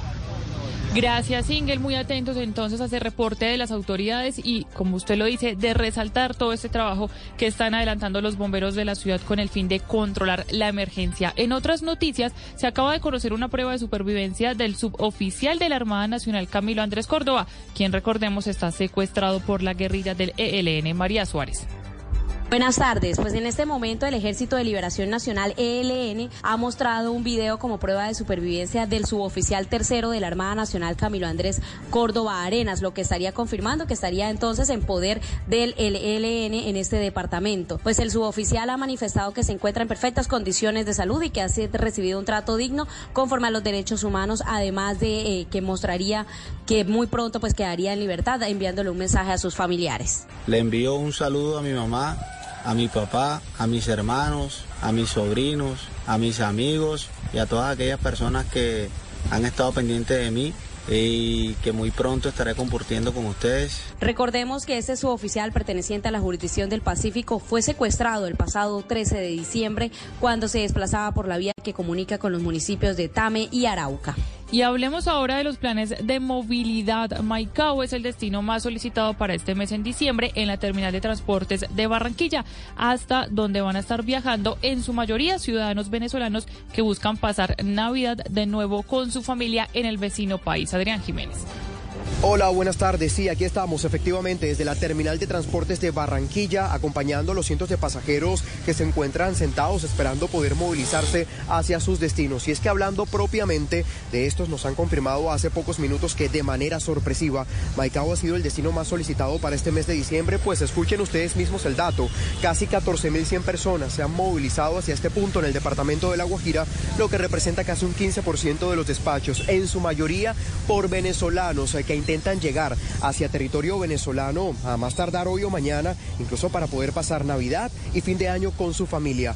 Otros de los destinos más solicitados, Cartagena, Santa Marta, Montería, Cincelejo, Valledupar, Bogotá, Cali, Medellín y Bucaramanga. Bueno, voy para Cincelejo y voy para, para allá, que hay una hija esperándome allá a pasar Navidad y fin de año. Voy para Valledupar, el, el tiquete me costó 55 mil pesos y me espera mi familia en Valledupar. Cincelejo, sí, mi familia, vamos a pasar en Navidad por allá. El hijo mío piensa pasar Navidad y fin de año en, en la ciudad de Valledupar. Y es que hasta en un 15% se espera el incremento de pasajeros para este mes de diciembre de 2022, teniendo en cuenta que no han llegado ni siquiera al 80% de lo que movilizaban antes de pandemia. Ahora, en noticias internacionales, en Chile, los organismos de socorro intentan controlar un incendio que comenzó en Viña del Mar y ya deja al menos 110 hectáreas consumidas por las llamas y también el reporte de dos personas fallecidas en Chile. Saludamos a Pablo Abarza de nuestra cadena aliada Mega Noticias. Hola, ¿cómo están? Los saludamos de Chile con esta información que obviamente ha ido afectando a la región de Valparaíso. Hablamos cerca de 500 viviendas afectadas producto de este mega incendio. Familias que lo han perdido todo también. Ya contamos eh, con un saldo fatal de dos personas. Así que están trabajando los diversos estamentos en el sector porque eh, se puede complicar dentro de las próximas horas. Esto a raíz de que está aumentando la temperatura y el viento está provocando ya el desplazamiento del fuego. Así que se está combatiendo se está buscando que no llegue a las diversas eh, poblaciones de este sector. Recordemos que son eh, cerca de 500 familias las afectadas e incluso pueden ser más. Se ve complejo el panorama para las próximas horas, lo que sí ya al menos se están realizando estas coordinaciones para ayudar a las familias eh, desde la región metropolitana, desde Santiago, en los diversos puntos del país. Se está buscando algún tipo de colaboración, principalmente comida, alime, vestuario, pero además de eso, tener donde vivir, tener un techo. Así que estamos atentos a esta información que se ha ido cambiando minuto a minuto y que lamentablemente ya insistimos, tenemos el saldo fatal de dos personas. Eh, para más antecedentes, claramente vamos a estar en contacto y esta fue la información de Pablo Abarza para la Alianza Informativa Latinoamericana. En deportes, los colombianos Luis Fernando Murillo y Duan Zapata fueron titulares hoy en la victoria de su equipo el Atalanta ante Real Betis, esto en un partido amistoso. Juan Carlos Cortés. Atalanta continúa con la preparación de cara a la segunda parte de la temporada, la cual se reanudará a inicio del 2023. El equipo dirigido por Giampiero Gasperini goleó 0-3 al Real Betis en un partido amistoso en el que la dupla colombiana conformada por Luis Fernando Muriel y Dubán Zapata estuvo desde el arranque. Al minuto 22 de la primera parte se rompió el cero gracias a la genialidad de uno de los nuestros, centro desde la izquierda que despejó la defensa, pero el rebote le cayó a Muriel en la media luna y de primera sacó el derechazo arriba y nada que hacer para el arquero. Posesión por momentos más bética ahora en terreno visitante del Atalanta y ¡Uh! Que acaba de marcar Muriel. Solo cinco minutos después cayó el segundo con participación del otro colombiano. Dubán hizo de pivot en el área rival para dejársela atrás a Marten de Run, que con zurda la puso junto al palo. Iniciando la etapa complementaria llegó el tercero del club italiano con una definición de Ederson, aprovechando lo mal parada que estaba la defensa local. Los colombianos fueron relevados en el minuto 63 y este resultado para el Atalanta da confianza pensando en la reanudación de la Serie A el 4 de enero ante la Especia. Gracias, Juan. Recuerden que puede seguir el desarrollo de estas y otras informaciones en blurradio.com. También nos leemos en arroba blurradioco en las redes sociales. Continúe con lo mejor de los podcasts de Boombox de Blue Radio. Desde ahora hasta el 6 de enero, los miembros del programa MVPs de Lowe's ganan un punto por cada dólar en compras elegibles con la tarjeta de crédito para empresas de Lowe's. Así que aprovecha y canjea tus puntos por premios increíbles, porque siempre trae cuenta ser un pro en Lowe's. Sujeto a aprobación del crédito, términos de Lowe's y exclusiones. Detalles en Lowe's.com diagonal MVPs bonus points y Lowe's.com diagonal L diagonal Pro Loyalty Terms. Solo en Estados Unidos. Open a new checking account and get $300. Avoid big box banking with KeyPoint Credit Union.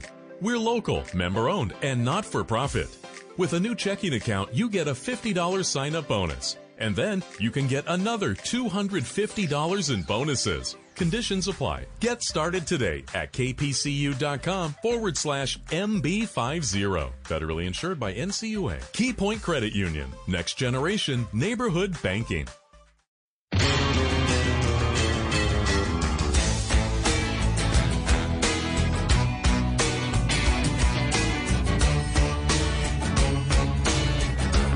Continuamos en las tardes de Blue Radio recibiendo, o mejor, revisando los podcasts más importantes del año de Boombox. Este 2022 nos deja muchos shows, muchos podcasters y muchas personas también que han descargado este contenido. Si usted dice en esos momentos, pero ¿cómo así que es un podcast? Pues es un show de radio, prácticamente, pues un show de audio mejor, que usted va a poder encontrar en diferentes plataformas y que también usted va a poder disfrutar según su gusto. Hay para todos los gustos. Vamos a traer uno que también es muy chévere porque Alejo Lopera nos enseña y nos dice, pero ¿por qué todo el mundo sabe inglés menos yo? ¿Qué es lo que pasa? Hay gente que puede ser o puede tener menos talento, tiempo y experiencia y resulta que saben mucho más inglés, pero ¿cómo hicieron? Aquí está Alejo Lopera con este podcast, así se llama, ¿por qué todos saben inglés menos yo? En las tardes de Blue Radio.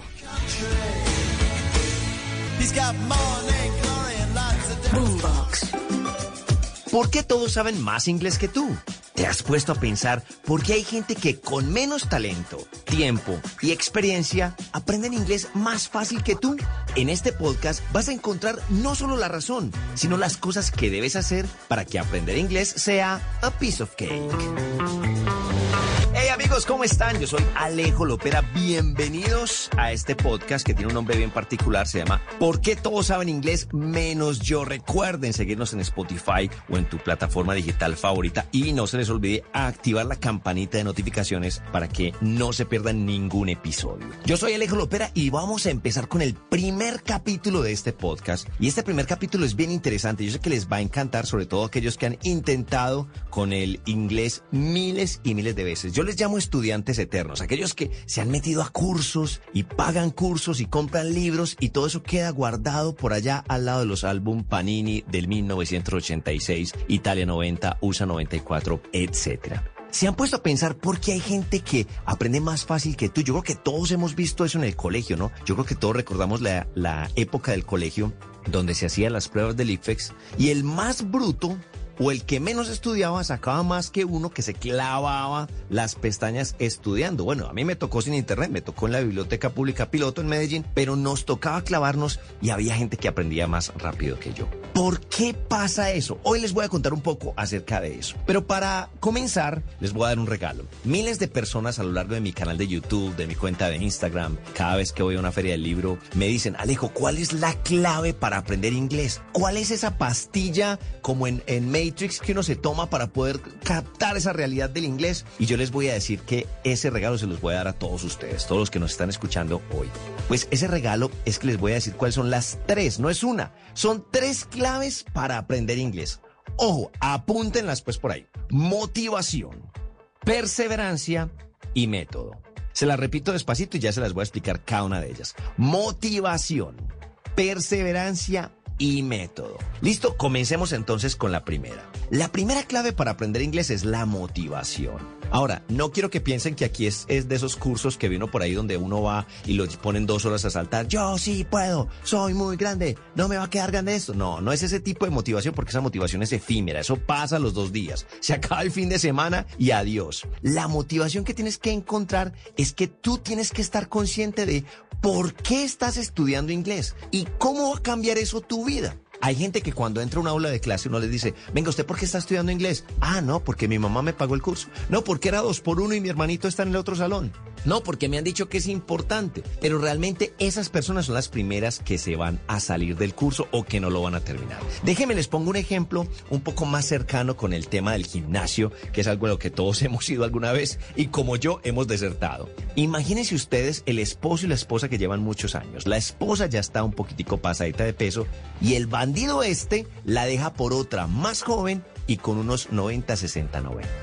Dígame si esa señora no tiene una motivación mil para ir al gimnasio y moldear su cuerpo. Ese tipo de motivación, no vengativa obviamente, pero ese tipo de motivación es la que necesito que encontremos cuando estemos estudiando inglés. Si tú todavía no tienes claro por qué quieres estudiar inglés, o cuál es tu motivación, pues déjame darte ciertos datos, como por ejemplo que las personas que saben inglés pueden ganar entre dos y tres veces más que las que no saben inglés. Que las personas que saben inglés tienen hasta siete veces más opciones que los transfieran a otro país y ganarse becas internacionales simplemente por el hecho de saber hablar inglés. Un latino que se vaya hoy al momento de grabar este episodio para los Estados Unidos puede estar ganándose por hora aproximadamente unos, no sé, 18 a 27 dólares si le va bien, pero sabiendo inglés puede ganar unos 43 dólares o incluso hasta más, dependiendo obviamente lo que esté haciendo. Todo esto para decirles que la motivación está ahí. Nos quedan aproximadamente 5 años para que las empresas digan, venga, si usted no sabe inglés, me va a tocar saber de usted, papá. Entonces, por favor, póngase las pilas. Entonces, realmente hay que pensar en el tema de la motivación. Piensa si hoy supieras inglés, hoy, en este segundo, ¿eso en qué cambiaría tu vida? ¿Eso cómo transformaría tu vida? ¿Qué cosas buenas te pasarían si aprendieras inglés? Y eso inmediatamente te va a poner a volar y vas a decir, aquí, sí, definitivamente necesito aprender inglés. Ahora, esa es la primera, la motivación. Ahora, vamos con la segunda. La segunda es perseverancia. Y aquí no quiero echarle la misma cantaleta de no te detengas, no te rindas. No, no, no, no. Ya saben que eso no funciona. Pero la perseverancia obviamente es algo que hay que tener en cuenta. Amigos, el inglés no es una carrera de velocidad, es una carrera de resistencia. Es decir, no es que tú aprendas inglés en ocho días, no, es cuánto tiempo te quedas estudiando para lograr unas metas y unas cosas increíbles. Listo. Entonces no es que yo te esté diciendo, ah, si es que si perseveras alcanzas todo lo que puedas. No, eso solamente pasa en los supercampeones y solamente pasaba en de pies a cabeza los que ya tenemos más añitos, eso pasa en las películas de Disney. Pero realmente, ojo, porque en inglés se dice Disney, no Disney. Pero realmente tenemos que entender que la perseverancia es algo importante. Ahora, hay, hay personas que cuando empiezan a estudiar, pues todos los seres humanos llegamos a un punto de bloqueo. ¿Qué es ese punto de bloqueo? El punto de bloqueo es, por ejemplo, vuelvo al ejemplo del gimnasio. Yo entro al gimnasio muy juicioso el primer día y después me dicen, venga, levante estos 30 kilos y no soy capaz. Y ahí es donde yo digo, ah. O me dicen, venga, de ahora en adelante cero hamburguesas, papitas fritas y, gaseosita. Y uno dice, ah. Y ahí uno se desanima. Esos son los puntos de bloqueo, que son los puntos que pasan en el salón de clase cuando tú estás estudiando inglés. El primer día de la clase, ¿qué pasa? Llega el profe y dice, hey, my friends, hello, my name is is Alejo and I am your teacher. Y tú dices, wow, le entiendo todo a este man, qué maravilla. Este sí va a ser mi curso de inglés. Pero luego el profe empieza a explicar eh, la conjugación de verbos en terceras personas, los verbos en pasado, regulares e irregulares, e inmediatamente sientes un dolor de estómago y dices, "Mm, no, esto no me va a gustar. Entonces, ¿qué hay que tener en cuenta? Hay que tener en cuenta que esos puntos de bloqueo es donde tú tienes que encontrar herramientas para poder salir de ese punto de bloqueo y continuar. Recuerda, el inglés no es una carrera de velocidad, es una carrera de resistencia. Y eso que te va a mantener en esa perseverancia es precisamente la motivación. Y vamos con la última, que es súper importantísima, y se llama el método. Ojo, ojo con el método. Cuando te has inscrito en los últimos cursos de inglés, ¿has preguntado con qué método enseñan inglés? ¿Les has dicho si el método o has preguntado en el método que ellos están estudiando es el método en que tú sabes o que tú aprendes? Y peor aún, ¿sabes tú cuál es el método con el cual tú aprendes más fácil? Pues en este momento estás diciendo, Alejo, ni idea cómo aprendo más fácil, te quiero contar que hace muchos años un psicólogo llamado, de, de apellido Garner, no me sé el nombre, ¿para qué les voy a echar caspa aquí? Realmente no me sé el nombre. Howard, ya, me acordé, Howard Garner. Howard Garner estudió algo que se llama las inteligencias múltiples. Entonces hay personas que son visuales, hay personas que son kinestésicas y hay personas que son auditivas. El visual es obviamente aquella persona que con solamente ver ciertas imágenes y ver una explicación y ver precisamente eso, pues entiende más fácil. El auditivo es aquel que a través de sus oídos escucha una información y la retiene más fácil en el cerebro. Y los kinestésicos somos aquellos que tenemos que hacer las cosas para poder entenderlas. Mejor dicho, Vamos a suponer que yo te digo, mira, nos encontramos mañana en eh, X parque. Y tú no sabes dónde queda ese parque. Yo te digo, mira, vas a tomar esta calle, dobla hacia la izquierda, luego vas tres puntos más. Si tú ves que la persona baja la mirada hacia su hombro derecho y se queda escuchando atentamente, pues sabes que es una persona totalmente auditiva, porque bajar la mirada hacia el hombro derecho según calibración ocular es porque yo estoy creando imágenes en mi cerebro. Si hay una persona que te dice, no, no, no, espérame, espérame, coge un papelito rápidamente y empieza a dibujar el mapa. Entonces estoy aquí y volteo acá y tres cuadras. Ah, y ve el mapa y dice, ah, ya sé dónde llegar. Esa persona es absolutamente visual. Pero si ves que la persona empieza, volteo a la izquierda y ves que físicamente su cuerpo voltea hacia la izquierda y luego camino hacia allá y ves que físicamente da unos pequeños pasitos como emulando ese mapa, es una persona kinestésica. Una vez tú sepas cuál de esos tres eres tú, pues entonces va a ser mucho más fácil entender por qué sí o por qué no has aprendido inglés. Por ejemplo, si tú eres un estudiante totalmente visual, tú vas a clase y el profe coloca el típico, la típica grabadora de Lesson 1, Class 2, Listening. Listen to two people talking about the last weekend. Y tú dices, ay, no, escucho y escucho eso todo el tiempo. Ahí no vas a aprender porque tú eres un estudiante totalmente visual. Entonces, ahí, cuando sepas esto, vas a poder aprender inglés, piano, etcétera, todo lo que quieras, porque sabes cómo tu cerebro opera. Entonces, si a mí me preguntan cuáles son las claves o la clave para aprender inglés, no te voy a decir, mira, haz esto, haz aquello. No, simplemente comprométete con una muy buena motivación, sé totalmente perseverante en tus estudios y desde luego sé muy consciente en la forma en que tú aprendes para que de esa manera puedas aprender mucho más fácil. Espero que les haya gustado muchísimo este primer capítulo donde traté de explicarte un poco acerca de cuáles son esas claves para que puedas decir, oiga, yo ya sé inglés y no digas, ¿por qué todos saben inglés menos yo? Que es el nombre de nuestro podcast. Que recuerda, nos debes seguir en Spotify o en tu plataforma digital favorita y debes activar esa campanita para que te avise cada vez que haya un nuevo podcast de Alejo Lopera aquí con todos. Los quiero mucho y nos escuchamos en otro capítulo.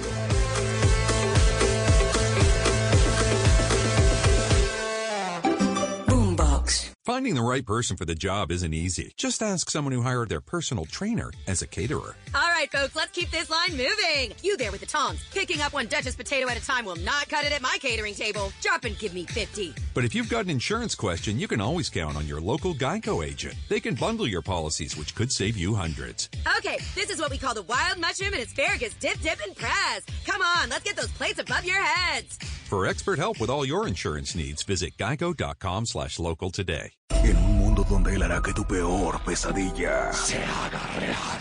Siente miedo real como nunca antes. Creo que sí lo he sentido antes. ¿Qué? Dije como nunca antes. Suena como cualquier otro tráiler de terror, la verdad.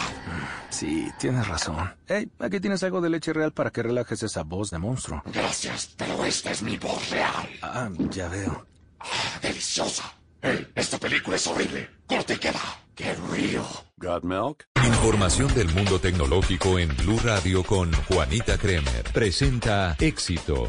Si estás en busca de una tableta enfocada en productividad, una buena opción es la Tab P11 Wi-Fi de Lenovo. Esta cuenta con una pantalla de 11 pulgadas, resolución de imagen 2K, una memoria RAM de 6 GB, almacenamiento de 128 GB, incluye lápiz y teclado para maximizar la experiencia de uso. Los biseles estrechos en los cuatro lados ofrecen una generosa relación de pantalla del 85% y cuenta con certificación para transmitir Netflix en HD. Incluso puedes usarla al aire libre en un día soleado gracias al brillo de 400 nits de la pantalla LCD. En tu éxito encuentra la tecnología que tú y tu familia siempre han soñado. Conoce más en éxito.com o en tu almacén éxito favorito.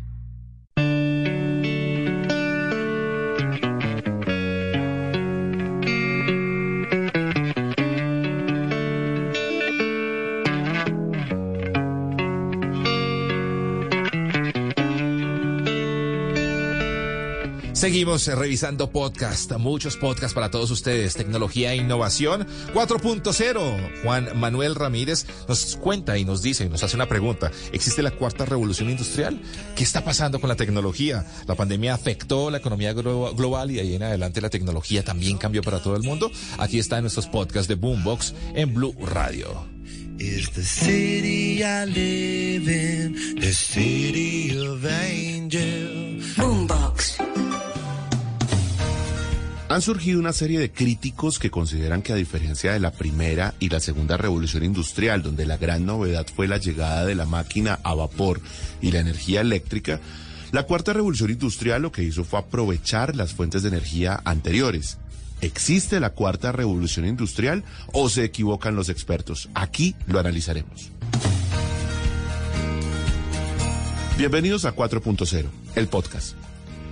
El autor, Yuval Harari, como tantos otros estudiosos del mundo, dice que en la historia reciente se han dado cuatro revoluciones industriales. La primera se encuentra sobre el siglo XVIII cuando aparece la máquina de vapor en la industria y en el transporte en Inglaterra. En simultaneidad, empieza a funcionar el telar mecánico que impulsó a la industria textil. Desde luego, la gran materia prima fue el hierro y la fuente de energía, el carbón, muy utilizado en los ferrocarriles y en los barcos de vapor.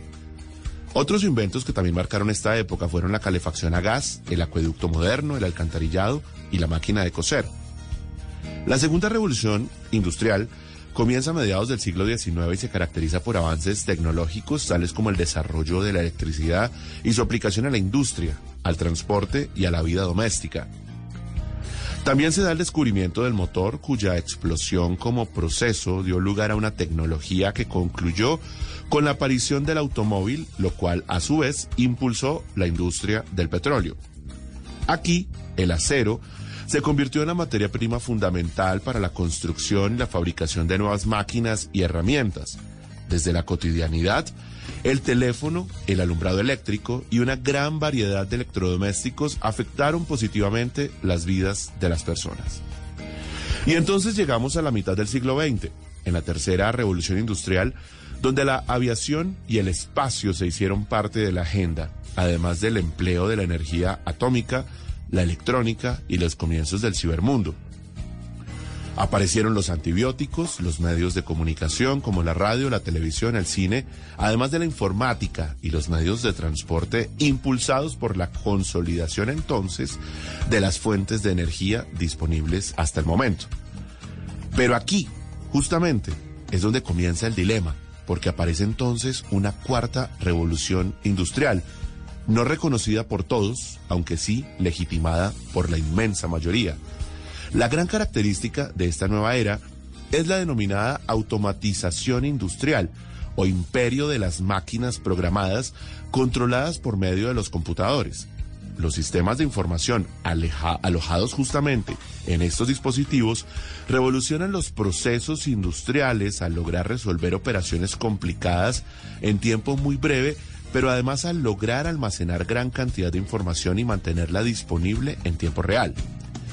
La evolución de esta nueva era da origen a la robótica, la inteligencia artificial, el blockchain, el almacenamiento en la nube, el Internet de las Cosas, además de tantos dispositivos que hacen parte del mundo de la conectividad y que nos llevan a los nuevos debates sobre las reglamentaciones en torno a las plataformas digitales, las nuevas formas de consumo, la protección de los datos, la bioética, entre tantas otras, pero que al fin y al cabo resultan del aprovechamiento de las fuentes de energía habilitadas en las revoluciones anteriores. Por esa razón, hay críticos que consideran que la cuarta revolución industrial no existe si se interpreta desde la perspectiva de las fuentes de energía. Técnicamente, la cuarta revolución industrial es producto del aprovechamiento de las posibilidades que ofrece la energía eléctrica y ahora que se habla de transición energética de las energías alternativas, al menos progresivamente. ¿Acaso será realmente una cuarta revolución industrial cuando el mundo logre esa nueva transición? Ahora sí. ¿O será esa una quinta revolución industrial entonces? ¿Acaso la verdadera revolución no está en la fuente de energía, sino en el fin mismo, que en últimas es producir más para vender más? O sea, para lograr una mayor productividad y por ende una mayor eficiencia? Lo que sí es un hecho es que la sociedad 5.0, de la cual también se ha empezado a hablar en el mundo, se convirtió en una realidad ahora que se, se reclama la desrobotización de las relaciones interpersonales, del servicio al cliente y por supuesto que se habla ahora de la sostenibilidad en la economía digital. El robot desplazó al hombre, eso es un hecho, y ahora el hombre es un bien de lujo, como seguramente lo será la presencialidad muy pronto y ahora la no existencia en el mundo de lo virtual, o mejor dicho, el derecho a la libre decisión de no estar expuesto en Internet.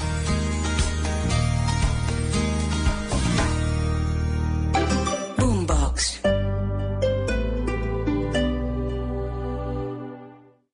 Boombox suena a todo lo que quieras escuchar, desde tu celular, tablet, computador o parlante inteligente, donde quieras, cuando quieras. Llegó Boombox Podcast, un mundo por escuchar. ¿Qué te suena hoy? Encuéntranos en boombox.com o en tu plataforma de audio favorita. Boombox. Si es opinión, Si este problema con la FARC está poniendo a prueba la voluntad de paz del gobierno de Gustavo Petro, Las disidencias de las FARC están en un punto gris. Obviamente están buscando tratamiento político. Parecería que el gobierno Petro está dispuesto a darle tratamiento político a las disidencias, que es complicado porque ya tuvieron un proceso de paz. Para el gobierno Petro, pues también es complicado dejar a las disidencias de las FARC por fuera. Eran pocos eh, cientos de combatientes cuando terminó el proceso de paz con las FARC y ahora ya van en miles, están creciendo. Y lo que hemos visto es que a los grupos que se dejen vivos, pues llenan los espacios y, y crecen. es humor, con su carta al niño Dios que le pide la alcaldesa. Querido niño Dios, quiero que me traiga algo para mejorar mi temperamento, mi hermano, por favor. Y si no me lo va a traer, pues dígame. Dígame una vez, mi hermano. Para no perder el tiempo, por favor, mi hermano. No, de manera que. Ah, no, no, no, no, no me traiga nada. Yo no necesito nada de nadie, mi hermano. Lo que se me ofrezca se lo pido a Petro. Claro, claro que Voz sí. Populi, de lunes a viernes desde las 4 de la tarde. Si es opinión y humor, está en Blue Radio, la alternativa. Esta semana en El Man Podcast. Boombox. Yo creo que esta época no solo es una época de dar, también es una época de pedir ayuda. Eso sí, que sea una ayuda idónea, adecuada. Tú sabes, soy Alberto Linero. Nos escuchamos con las reflexiones que alimentan el alma y el espíritu. Cada semana tres episodios nuevos en Boombox Podcast y todas las plataformas de audio. Boombox.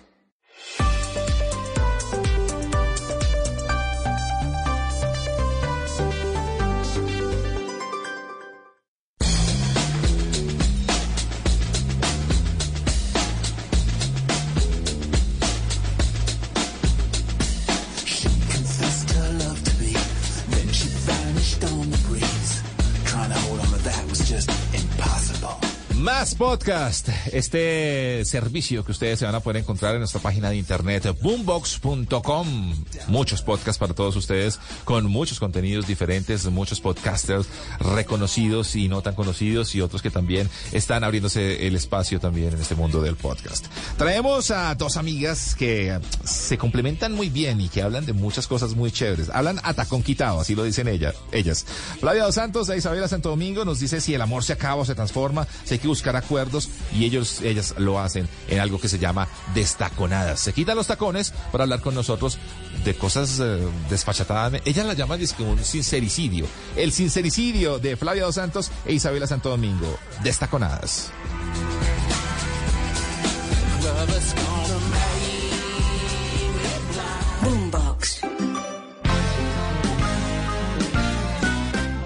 Ella es Isabela Santo Domingo. Eso del clavo que saca otro clavo no porque uno termina más clavada. Tú mientras estás teniendo sexo con Julio, tú estás pensando Ah. en el otro. Y ella, Flavia Dos Santos. Yo ya estoy en una edad que a mí me importa cinco lo que piensen de Sí. mí. Yo quería probar. Yo tenía sed de entender qué era cama. Flavia es una persona súper estable, casada hace 30 años. Yo nací montada en un tacón y Isabela está queriendo convencerme a andarme solo de tenis. ¿Sabes qué? Podemos hablar de todo lo que queramos. Sin pretensiones, sin tapujos. Es un sincericidio. Bienvenidos a Destaconadas, donde hablamos a tacón quitado.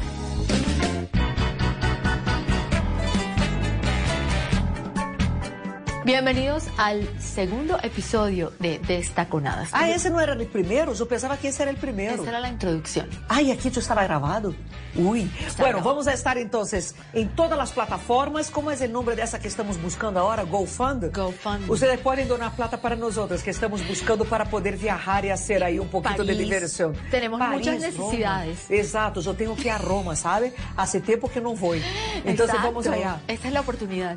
Pero vai, ¿de qué hablamos hoy? Amor. Del amor, hablemos del amor. Hablemos. ¿Cuánto tiempo tú crees que dura el amor? No sé, Flavia, dime tú. Tú eres la que llevas. Yo 30 creo que el amor no acaba, ¿sabes? La gente tiene una tendencia de creer que amor acaba dentro de una relación. Yo no creo en eso. Yo creo que si tú has amado a una persona, puedes que no convivas más con ella, pero el amor no acaba, se transforma. Deja de ser una Exacto. urgencia. Exacto. Pero yo no creo en la gente que dice yo odio a esa Exacto. persona. No, Hasta no. porque odio es próximo a amor. Sí, pero por ejemplo, ¿por qué llegar a ese extremo? ¿Qué pasa con ignorar? ¿Qué pasa con que alguien se vuelve invisible? Que es el, en realidad repente- es el opuesto del amor, es eso, la indiferencia. Exacto. O sea, Cuando que- tú ya no, no te importa el otro, es cuando de Exacto. verdad, o sea, pero tú no dejas de amar, es eso que yo digo. La gente cree, el amor se acabó. No. Si tú has amado una persona, de alguna manera, te queda el amor adentro. Puede que la indiferencia en el llegue. papá de Daniela. ¿Qué, qué Que pasó no- con él? Que nunca lo amé. Pero, ok, tú nunca lo amaste, entonces, ¿por qué te juntaste a él? ¿Qué fue lo que te atrajo a él? ¿Qué fue lo que te hizo quedar Su con él? talento, fíjate, su Entonces talento. te enamoraste del talento y de porque, él. Y voy a ser muy sincera contigo, porque yo terminé una relación que fue, yo creo que el amor de mi vida. Terminé esa relación, él aparece en escena, tenía más o menos que ver con, con mi ex. Y no sé, como que se dedicó a conquistarme y yo creo que yo estaba tan herida y además era bastante joven e inexperta. Pero fue eso. Y yo siento que nunca nos quisimos al tiempo. O sea, como cuando, cuando ya yo empecé como a quererlo, yo creo que él ya eh, tenía sus dudas, obviamente, porque ya, ya venía de mucho yo, eh, como no querer meterme tanto como en la relación, como que no entendía. Entonces eso del clavo, que saca otro clavo, no, porque uno termina más clavada. Sí, total. Literalmente, porque, no, porque además además, tuvo una hija, o sea. porque mira lo que estás diciendo tú, tú no hiciste el duelo literal. del otro que fue un grande amor de tu vida, pero tú no crees que es lícito que te enamores del talento del otro?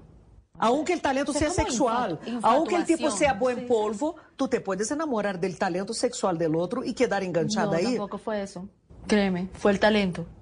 O sea, el talento profesional. Exacto. Por eso que yo creo en el poliamor, ¿sabes? Porque Sí. tú puedes amar el talento profesional de uno, la cama con otro, la parte, no sé, espiritual Es de otro. Yo siempre he pensado, y lo publiqué en uno de mis libros, puse que, ¿qué tal si nos volviéramos como ellos, como los caballeros? ¿Cómo así? Pues tienen muchas, tienen varias, entonces tienen repartidas las actividades. Por ejemplo, tienen una con la que van a cine, tienen otra con la que se casan y tienen hijos, tienen otra con la que tienen la pasión fantástica. O sea, tienen todo. ¿Por qué nosotras no? O sea, ¿por qué yo no puedo tener uno para runcharme, tengo otro para ir al cine, tengo otro que me saque todo el tiempo, tengo otro que me ruegue y yo me sienta importante. O sea, ¿por qué no tener? Sí, estoy de acuerdo con el poliamor, así. Porque si uno pudiera sentirse cómodo, por lo que pasa que la mujer, y tal vez las mujeres aquí estén de acuerdo, tienen pena de asumir que pueden ser poliamoristas, porque la cabeza de la mujer que hay que amar uno solo y amar toda la vida. Es más, concepto de monogamia está mal hecho. Muy porque mal monoga- hecho. yo soy monógamo. No, a cada relación que estoy soy monógamo. No existe eso. Es que eso no es natural. Monogamia es una persona toda tu vida. Nadie tiene Como- una sola persona como toda tú, la vida. Flavia.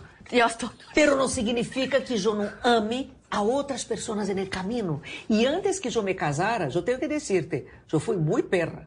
O sea, eu perdi virginidade aos 15 anos de edad e eu tinha na cabeça que eu teria que comer a todos para saber como era a O vuelta. sea que tu esposo, ¿cómo se llama tu esposo? Julio. No, Julio lo que te agarró fue cansada, o sea, ya. Ya disse era a como- todo el mundo que ele me, como que se la me Por No, pero eu te voy a... por caridad. Mira, tu me cuentas de tu marido, eu te digo uma coisa, minha mamá era tão solapada a la antigua que minha mamá decía que la mujer tiene que tener un solo hombre, que el mejor momento de la vida de la mujer es la luna de miel, toda esa maricada. Tu mamá decía Mi eso. mamá, que es 20 anos maior que eu, pero tenía uma cabeça tão assolapada que decía isso. Então, que eu tinha como projeto de vida perder a virginidade. Te juro. E a los 15, eu dije, agora chegou a idade. Fui a primeira de minhas amigas. planeaste. Era, foi planeado. E terminei com Flavia, eres novio. terrible, seguridad. Terminei Sí, com mi novio de esse entonces e tratei de hacerme la vuelta com vários que me pareciam saborosos, porque eu queria saber como era ruleta isso. Mi amor, eu já estou em uma idade que a mim me importa cinco lo que pense de mim. total, a realidade é essa, é lo, é delicioso de chegar a uma certa idade. Que eu não, me importa cinco. Então, se eu digo, eu não tenho o menor constrangimento de dizer-te que eu fui muito perra. Muy bien, Flavia. Aí, quando eu conheci a Julio, eu me acuerdo que um dia minha mamãe disse: se tu te pones a comportar-te com ele como te comporta com outros, ele te vai deixar porque ele é muito maior que tu. ¿En serio? ¿Cuánto- aí, cuánto eu te tuve- lleva? Ele me lleva 32 anos. Mira, en eso tenemos algo en común. 32. A mí sempre Mi me papá gustou um homem maior. Le llevaba treinta y pico de años a mi madre también. Vê? Pero foi bueno porque y no eu- le funcionó. Pero a mí me Tu funcionou. mamá sigue casada. Sim, eu Mi sei. papá e minha mamá Não, duraram não. oito anos. Não, meu papai e minha mamã não tem muita diferença, pero se separaram logo. Pero eu te digo que a mim me funcionou porque naquele momento, não digo que me resgatou, pero me hizo entender que é o que queria como uma relação. Eu antes entendo que passei por um período largo de pruebas. Eu queria provar. Eu tinha sede de entender o que, que era cama, o que, que era orgasmo, o que, que era sexo. E, de verdade, ou seja, eu fui perra, perra. Por eso, pero ¿por qué colgaste los tenis, literal? Porque es que porque tú puedes seguir siendo perra ahorita. Es que me con parece- diferentes. ¿Quién ha dicho que con uno solo? Sí. Es que ahí está la diferencia, ¿sí ves? Es O sea, verdad. como que yo podría seguir explorando todo lo que quiero, ¿por qué no? Pero tú quieres seguir explorando con una pareja fija, que es respetable. Tu perspectiva o la mía. es- Não, es ou então uno também pode explorar desde o ponto de vista desse tipo de enamoramento. Eu creio muito que tu te enamoras, por exemplo, eu me he enamorado em la universidade de professores dessa parte intelectual. Casada. Sou casada, pero has tuve enamorado. nada sexual. Ou seja, eu tinha esse essa ilusão, esse babear, essa fantasia com esse professor, não sei o quê, pero não concretava porque me parecia romântico essa coisa de escuchar romántico, me parece una tortura, o sea, me parece, es como si, Sí. como si yo estuviera a dieta Fue. y alguien me pasa una pizza así, doble queso. Fue, fue torturante. Enfrente y es como que yo, porque estoy sudando balas, o sea, yo quiero la pizza, pero estoy diciéndome a mí misma que no puedo, Pero que es- no me pase la pizza enfrente. Pero aí eu te digo, é o conceito del poliamor muitas vezes, que tu puedes viver essas paixões, esse enamoramento e essa fantasia Platônicos. Que pode ou não concretar ou pode ou não eh, deixar dentro desse terreno da fantasia. Entonces, yo me acuerdo de más de una Ay, vez de pero tener esos enamoramientos intelectuales fuertísimos. Yo me enamoro intelectualmente de Pero muchas para, personas. eh, entonces, ¿qué pasa? Por ejemplo, tú llegas a la casa y estás enamorada intelectualmente del profesor de, ¿de qué? Yo tuve Esgrima. enamorada, no, de Y- psicanálisis, bueno, de, lo que sea. psicopatología, de sexualidad. Ok, perfecto. Entonces, llega a la casa y tú tienes a Julio. Y de repente yo tú, digo a en Julio, tu cabeza tú no. le pones la cabeza. No, yo digo a él. Y le pones, y tú mientras estás teniendo sexo con Julio, tú estás pensando Ah, en el otro. Pero ahí, exacto. O sea, eso Sí, me parece sí, morboso. No, ahí no, no es morboso. Y ahí yo te digo por qué. Porque sexo y amor son dos pulsiones distintas. Pero mira la O diferencia sea, acá. yo puedo amar y amo a mi pareja y convivo. Pero no quiere decir que sexualmente yo tenga que estar amando a él en aquel momento. Es más, sexo es agresión, no es violencia. Pero para poder tener orgasmo y placer, yo tengo que separar la ternura. Yo tengo que desconectar a mi pareja lo que siento de amor para poder entregarme de verdad ese momento de agresividad. Exacto. Entonces, en De ese momento, agresividad. claro, no es violencia, violencia es otra cosa. Es que la gente confunde violencia con agresividad. En ese momento del placer es cuando yo traigo mis fantasías eróticas y puedo tener la libertad mental Claro, porque el orgasmo de mental. acostarme en mi cabeza hasta con una zebra. Porque si la zebra me excita, yo me acuesto con una zebra en mi cabeza. No altero mi realidad, pero me vengo pensando en una zebra. Ah. ¿Y qué? Exacto. ¿Y qué? Exacto. Pero la gente jode y termina relaciones por eso. Repucha, yo no puedo tener sexo y pensar en mi pareja al tiempo porque no me excita mi pareja en ese momento. Pero entonces, Listo, no piense en tu pareja, Sí, piensa en la ¿por mía, piensa en mí. Pero ¿por qué entonces crees tú que las mujeres se ofenden cuando ven que el hombre está viendo porno, por ejemplo? Porque O tienen la cuando- cabeza rayada, porque las mujeres tenemos la cabeza rayada. Ok. Y tenemos la cabeza rayada como mi mamá trató de rayar la mía, diciendo que la mejor noche de la vida de una mujer era la primera noche con su maridito en la Flavia, luna de miel. Tú tienes full problemas. ¿Quieres hablar de verdad? No, yo pago un analista. Tu ya já como llevo cuatro 15 anos en el mismo psicoanalista. Llevo 15 años ¿Serio? psicoanalista. sí. No, pero, pero tienes un punto súper interesante. Pero volvamos, retomemos. Estamos hablando de cuánto dura realísticamente el amor. Me encantó lo que dijiste y estoy de acuerdo contigo, que el amor se transforma en otra cosa. Sí. La tragedia es cuando se convierte en indiferencia.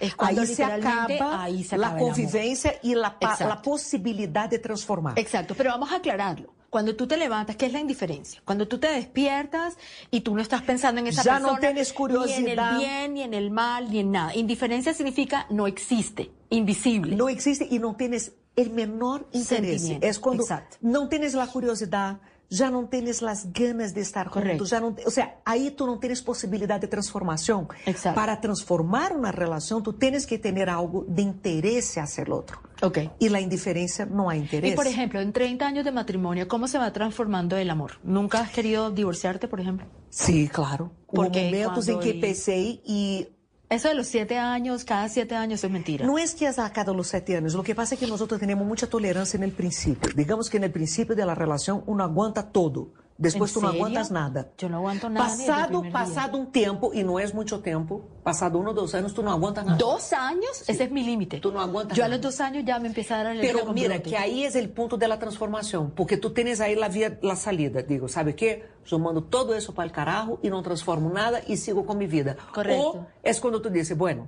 aquí hay una crisis mía que yo no aguanto nada más. Mía, ¿y qué tal si es de, de el la otro persona? también. Entonces es el momento de transformación y ahí tú empiezas a poner en la balanza y a Ajá. hacerte concesiones. O sea, esse professor me encanta, essa pessoa me parece lo máximo.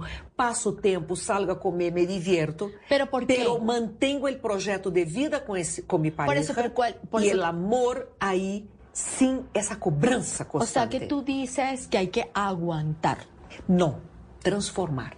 O sea, yo no hago... Aguantando. No. no. O sea, ¿cómo transformas Aguantando si no es aguantas? quando eu digo, ai, me gustaría tanto viajar com Isabela ou estar No, com no, Isabela no, no, e no. não puedo porque sou uma mulher casada e tenho que dar atenção a minha pareja. Não. Que No. pena contigo, vou a viajar com Isabela, vou a disfrutar, vou a ter um prazer de lo máximo. No, yo a eso no me y ese amor platónico por la cabeza de Isabela y No, voy a disfrutar. Yo no me refiero Y a eso. vuelve. A ver, vamos a enfocarnos en Julio. O sea, deja de hablar del profesor ese que está quedando súper mal. A ver, Julio, tú se supone que eres la estable de este, de este podcast. Ajá. Por favor. No, yo soy todo menos estable. Y aquí ustedes van a ver un montón de ambigüedades. O sea, ahora- porque si hay una cosa que yo soy es ambigua. No, ahora sí nos llevó el putas. Resulta Ah. que la estable soy yo. O sea, o sea, gran revelación. No, Flavia, estoy hablando de verdad, te lo digo honestamente con curiosidad para todas las personas que nos están escuchando. ¿Cómo transformas tú? O sea, tú llevas 30 años, tú tienes toda la autoridad del mundo. Cuéntanos cuáles son esas fases. Desde estoy súper enamorada, me casé, después no sé qué, ahora no me lo soporto, ahora de repente me volví a enamorar. ¿Cómo me volví a enamorar? Y de repente, no sé, para llevar esa relación 30 años. Yo nunca he durado más de dos años. Tú empiezas a Por- mirar, por reloj. la- tú empiezas primero a analizarte a ti. ¿Qué es lo que no estoy tolerando en ese momento? No, en ese momento no ¿Cómo estoy qué, por tolerando. ejemplo? Dame ejemplos. Ya, no estoy tolerando en ese momento la manera con que está llevando Como el trabajo. Respira. O, o no estoy tolerando en ese momento. ¿Quieres ver un punto que uno no tolera? La educación de los hijos. Hay un Exacto. momento tenaz O sea, que los hijos de la son relación donde los hijos como te desafían detonante. y te hace transformar la Claro. relación. Porque tú dices, pucha, no es eso lo que creo y como quiero. Ahí, ¿qué haces? Isabela, te digo una cosa, la famosa, como decimos en Brasil, DR, discutir la relación. Ok. O tú te sentas con ese personaje, en el caso mío, mi marido, y tú hablas y hablas, digo, estoy mamada de eso, no aguento eso. Y hay, de alguna manera, un compromiso de transformación de lado y lado, porque, perdón, yo también no soy una joyita. La ambigüedad que tú estás viendo aquí, conversando, yo también tengo eso en mi casa. Yo Claro. también soy insoportable en mi casa y también soy insoportable en Tú mi no eres matrimonio. insoportable. No, o sea, y ahí tú te comprometes en el sentido de hacer algo de transformación. O sea, ok, listo, Ok, tú pero tienes ¿cuál un es punto. el endgame? Esta es la parte que no entiendo. Listo, tú pasas por todo eso. Pero ¿cuál es el premio al final del arco iris? O sea, ¿qué, ¿qué es lo que te lleva a ti durante 30 años? ¿Cuál es la meta final? Para mí no ¿Cuál es la esa meta? Yo te voy a final. decir cuál es la meta final. Exacto, ¿cuál es? Acostarme en la noche arronchada. Llegar después de matar. Porque ¿qué, qué es un matrimonio? Pero eso pasa ¿Qué, qué- ¿no yo te te voy a decir, calor? ¿qué, qué es un O sea, a mí matrimonio? eso no sé, como que me suda el pelo, Matrimonios o sea. son dos personas que salen todos los días a matar un león, cada um para su lado. Chegam na casa, compartem comida, compartem sexo e compartem histórias. E é isso Com el el mismo. objetivo final. Exato. Por quê? Porque el compartir histórias al final del día es lo que te da la tranquilidad. O sea, mi objetivo, que yo te digo de vida e que hoy, passado 30 anos, me dá medo perder, es não ter esse momento em que eu chegue na casa depois de matar um leão al dia, depois de passar por mil transformações com outras pessoas e não ter alguém que simplesmente O sea, a me escute. Não, es tener essa pessoa que me entenda no sentido de que não vai querer cambiar nada em mim, pero escucha e dice, te entendo, eres muito louca, pero te acepto. E eu digo lo mismo, te entendo, puta, tu eres inmamable, pero eu acepto. ¿Pero por qué? Por y ese ejemplo. arrunchar al fin del día es lo que da la, la Yo tengo, tranquilidad para yo el día tengo mi siguiente. teoría. ¿Cuántos años es que te lleva a ti, Julio? 32. Para de sacar cuenta, Tú Marica. eres bien Marica, viva. esa vieja me Tú lo me saca quieres, cuentas. tú Esa vieja quieres. quiere sacar cuentas todo Dice el que tal, dice que no, yo estoy con Julio porque por la compañía. Yo creo que tú estás con Julio es porque la compañía que te va a quedar es la que él preside o de la que él es dueño. No, en un futuro. No, ojalá, ojalá, ojalá. Pues a mí esa es la única compañía que me interesa, la verdad. No, ojalá.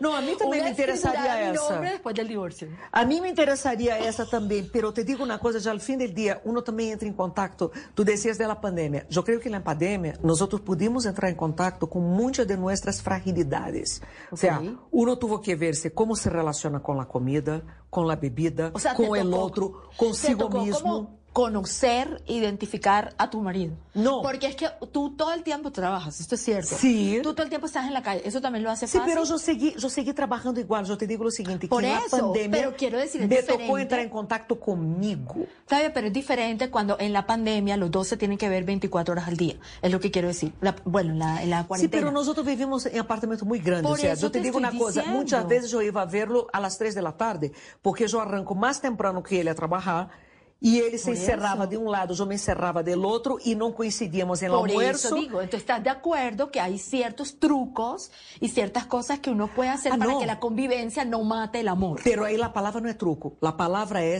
individualidade. E isso eu não chamo de truco. Talvez clave para que uma relação pueda funcionar sem que haja uma fusão, porque o tema é que a gente crê que um matrimônio hay que ter uma fusão. Nos por eso te transformamos em uno digo. e não é verdade. No, ¿y qué tal eso? Dice que no, ella es mi media naranja. como No, así? no. Yo soy una papaya y tú eres una, no Total. sé, un melón y ¿Sabe hagamos por qué? jugo. Porque- Pero como así que yo soy la mitad tuya, yo no soy ninguna mitad, completa. uno significa quitar a individualidade. Então, talvez o secreto ou talvez a única fórmula possível para manter uma relação de largo prazo é que cada um tenha individualidade de pensamento, de fantasias eróticas e de estilo de vida. E se tu aceptas isso em mim e eu acepto isso em ti, funciona. Podemos conviver porque nos estamos transformando. Então, ok, para mim hoje é importante o trabalho. Quizás em 20 anos não vai ser, pero nesse momento tu eres capaz de aceptar isso? Então aí podemos conviver. Bueno, la pregunta es, ¿dónde consigues tú personas o hombres que acepten eso que tú estás diciendo? Después que haga mucha terapia também. Por eso. O yo- es más, yo creo que nosotros deberíamos solo... con. E eu te digo uma coisa, Isabela, eu digo a meus filhos, solo se casem e vai a viver com quem hizo terapia, porque meus filhos hacen terapia também há muito tempo. Eu digo, é muito jodido encontrar pessoas que aún não se encontraram. No, exacto, es súper complicado porque, ojo, hablemos de, este es el ideal. Lo que tú estás diciendo es el ideal, pero para llegar a ese ideal también toca contar con la suerte de encontrar en el camino a una persona que É quiera verdade. exactamente Uma pessoa eso. bem resuelta. Exactamente, A uma gente mal madura, resuelta maior. não deveria nem casar-se nem viver com o outro, porque o que Correcto. está haciendo é cagar-se na vida do outro. Essa é a verdade. Correcto. Se, se eu sou uma pessoa mal resuelta, se eu não me conosco e se eu tenho um montão de vazios emocionais, No te pucha, cases. Não te cases, No le tu des vas a gracias a la cagar vida na de vida persona. do outro. Cierto. Ou seja, vas a ser, vai vampirizar uma pessoa que, sabe, que vai entrar aí crendo que você vai a construir algo e não vai construir nada, vai destruir. Bueno, pero eso lo dejamos para otro podcast. Vamos. Ah, ya se acabó hoy. Sí, ya. Entonces, Pues, pucha, me estaba para gustando la concluir. terapia. No, pues yo estoy preocupadísima. yo estoy preocupadísima porque creo que hay casi, casi, por un ratico, casi me convences de que estar casado es chévere. Volví a lo mío. no Faltan chévere. 200 mil episodios, tranquilo. 200 mil. Bueno, pero para concluir entonces, la idea, el amor dura mientras uno esté dispuesto a transformarlo Exacto. y a vivir esas fases y esas E etapas. transformar-se. Exacto. Porque dentro de uma relação de pareja é onde tu te transformas. Há gente que não quer. Há gente que entra me e transformado. Eu aqui não... É, tu te transformado En uma redonda. bruja. Tu te has transformado em uma bruja. En círculo.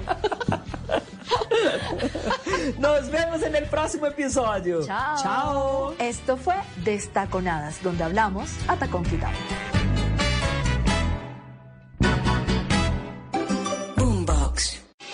Radio, 3 y 49 minutos. No dejes pasar esta oportunidad. Compra ya tu Ford Escape Turbo EcoBoost SE con bono de descuento de 10 millones de pesos y tasa desde el 0.95% durante el primer año. Ingresa a Ford.com.co y cotiza la tuya. Aplican términos y condiciones. El descuento de 10 millones de pesos aplica a la Ford Escape EcoBoost SE 2022. Interés de 12,01% efectivo anual. Aplica para los 12 primeros meses según perfil de riesgo de cada cliente. Solicitud sujeta a estudio. Vigente hasta el 31 de diciembre de 2022. Conoce más en Ford.com.co.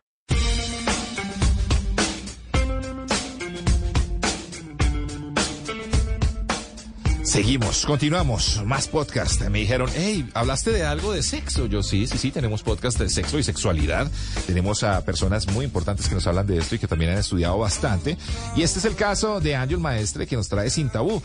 Cuando ustedes le dicen de pronto esta noche no hay, esta noche no se puede, hoy no tengo ganas, no quiero, pues eh, esas eh, eh, frases pues son válidas también en las relaciones. Por eso Ángel nos trae este podcast de sexualidad que se llama Sin Tabú. También lo pueden encontrar en nuestra plataforma y la pueden encontrar en nuestra página de internet www.boombox.com.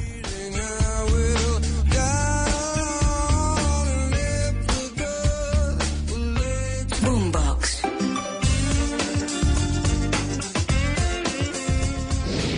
Yo soy Anjul Maestre y siempre estoy lista para hablarte de relaciones, sexualidad y sexo. Sígueme en redes sociales, Instagram, arroba Anjul Maestre, canal YouTube, Anjul Maestre y prepárate para aprender, disfrutar y llegar a ser sexualmente feliz. Amigos de Blue Radio, hoy cerramos nuestra primera temporada de Sin Tabú. Seguramente algunos hemos dicho o nos han dicho la famosa frase, esta noche no. Pues quiero cerrar con broche de oro, porque este es un tema que bastante preguntan y bastante inquieta a las parejas. ¿Cómo rechazar el sexo con tu pareja sin dañar la relación? Quiero decirte que los distintos niveles de deseo sexual en una pareja pueden convertirse en un problema si falla la comunicación. Se vale decir, hoy no tengo ganas. Se vale decir, esta noche no. Paso. Se vale decir, no quiero. Pero ¿cuánto puede afectar una de estas frases nuestra relación? Hoy te voy a dar seis pautas para evitar conflictos y frustraciones si la pareja sufre de disritmia sexual. Así se llama, señores. Es decir, uno tiene más ganas que el otro.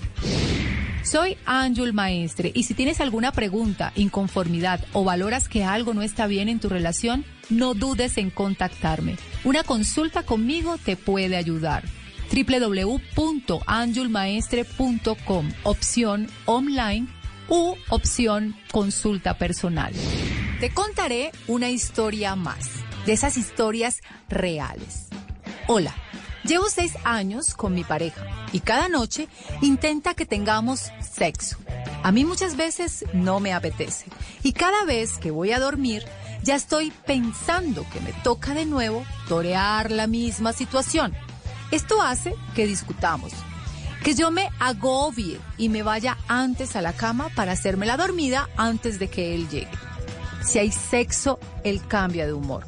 Y todo va bien, pero si no hay, se enfada y no deja de insistir. Tampoco sé qué me ha pasado. Antes yo tenía más ganas. Gracias por escucharme. ¿Me podrías dar unas recomendaciones? Saludos. Claro que sí. Para eso estoy yo aquí, para darte las herramientas necesarias y que tú puedas tener una vida sexual y una vida en pareja satisfactoria. ¿Cómo podemos decirle a nuestra pareja que no queremos tener sexo esta noche sin que eso lo convierta en enfado o en un cambio de humor drástico? Seguramente lo primero que se visualiza mentalmente es que el hombre presiona a la mujer o es que él toma la iniciativa y es la mujer la que responde no, no quiero. Pero esto no tiene que ver con nada de esto.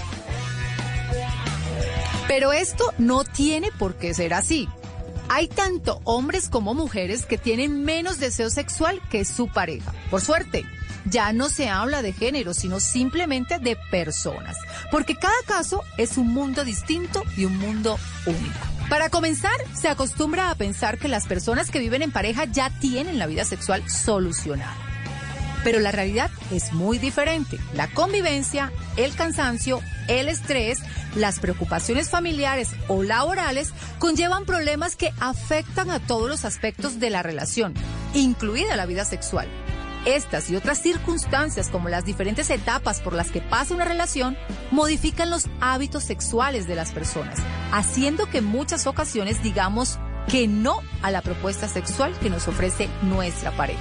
Pero la situación se agrava cuando la respuesta de la otra persona a la negativa es seguir insistiendo, lo que a menudo genera una discusión o conduce a conclusiones erróneas del tipo, ya no te gusto, hay otra persona, no te provoco, ¿por qué no puedes ser como antes? Me engañaste al principio creyendo que eras la persona más sexual y ahora, ¿qué te pasa? Hay que entender que tanto rechazar como ser rechazado resulta complejo y bastante frustrante. Sobre todo si de quien estamos hablando es de nuestra pareja, de la persona con la que estamos compartiendo la vida y a la que amamos. Cuando aparecen fricciones de pareja motivadas porque uno de los dos quiere tener encuentros sexuales con mucha frecuencia y el otro con poca, hablamos de disritmia sexual o discronaxia sexual. ¡Wow! Eso se escuchó muy médico. Pero lo único que traduce es, no tengo ganas.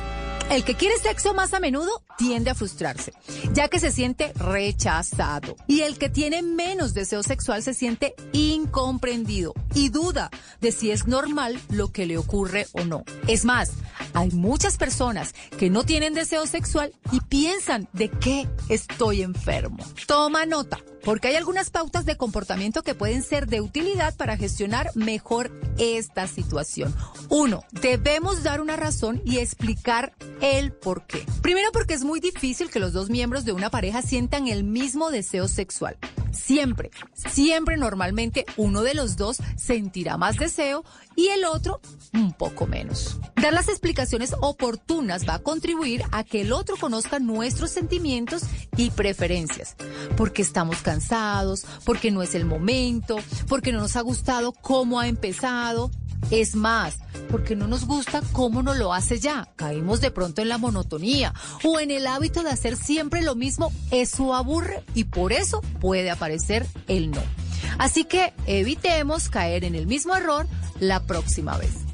Dos, darse un poco de tiempo. A veces decimos que no de forma automática. Es la primera respuesta o tal vez solo con un gesto.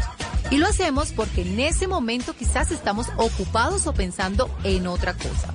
Si dejamos unos minutos para cambiar el humor, relajarnos y dejar que todo fluya, tal vez nos demos cuenta que sí tenemos ganas, pero no se nos notaba tanto. Soy Ángel Maestre y si tienes alguna pregunta, inconformidad o valoras que algo no está bien en tu relación, no dudes en contactarme. Una consulta conmigo te puede ayudar www.angelmaestre.com, opción online u opción consulta personal. 3. Ofrecer una alternativa. Muchas veces el problema de que no nos apetezca es que siempre hacemos lo mismo.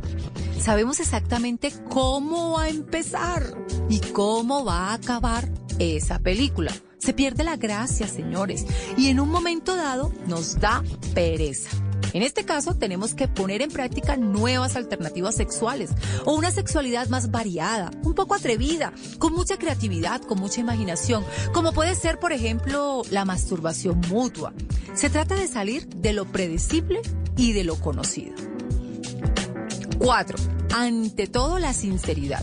Es perjudicial decir que no de forma automática y sin ninguna explicación. Pero también lo es decir que sí cuando no tenemos ganas y simplemente queremos evitar el conflicto. O sea, si no tienes ganas, no digas que sí. Es importante recordar que tener una relación sexual cuando no nos apetece puede provocar que, a la larga, el sexo acabe convirtiéndose en una obligación. Escuchen bien, o nos sentamos violados. 5. Ni presionar ni contraatacar. Cuando ha quedado claro que no nos apetece, el otro no debe seguir insistiendo hasta volverse pesado. De la misma manera que tampoco podemos atacar a la persona por tener un deseo mayor que el nuestro, diciendo, por ejemplo, eres un obsesivo, nunca tienes suficiente, tú siempre quieres lo mismo, etcétera, etcétera, etcétera. 6. Entendernos. Es el punto más importante es fundamental que nos preguntemos, ¿por qué no me apetece? ¿Por qué estoy cansado? ¿Por qué ya no me gusta? ¿Por qué nuestra vida sexual es tan aburrida? Tenemos que entender que nos ocurre porque es la única manera de que nuestra pareja pueda comprender qué nos pasa y así poder trabajar juntos en una solución. Si haciendo todo este proceso no conseguimos un mejor entendimiento o no encontramos respuestas, es el momento de dejarse guiar por un profesional. Recuerda, aquí estoy yo y vendrá nuestra próxima temporada. Voy a tener nuevos temas, nuevas claves, nuevos tips, hasta manuales completos para que tú seas sexualmente feliz. Te espero, nueva temporada aquí en Sin Tabú.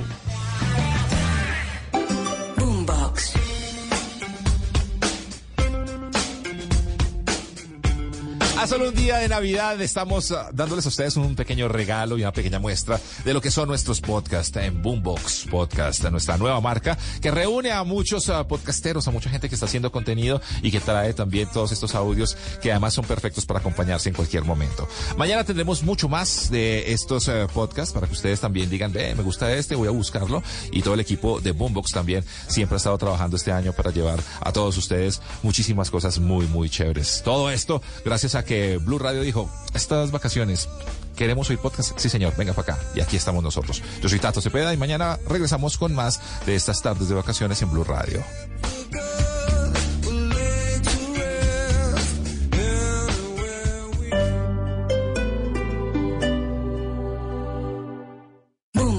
En un mundo donde él hará que tu peor pesadilla se haga real.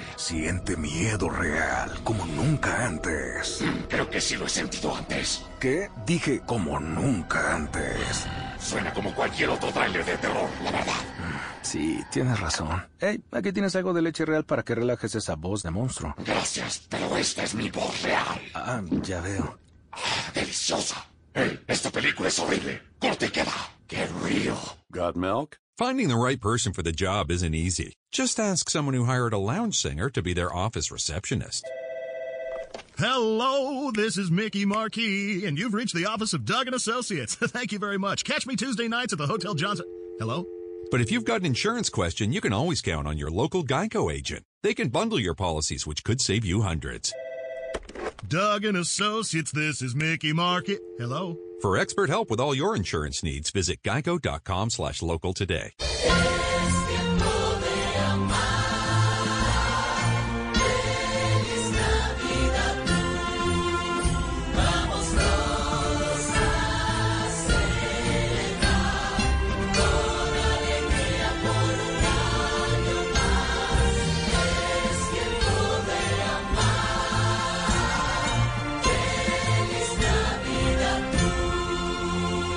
Blue Radio, la alternativa.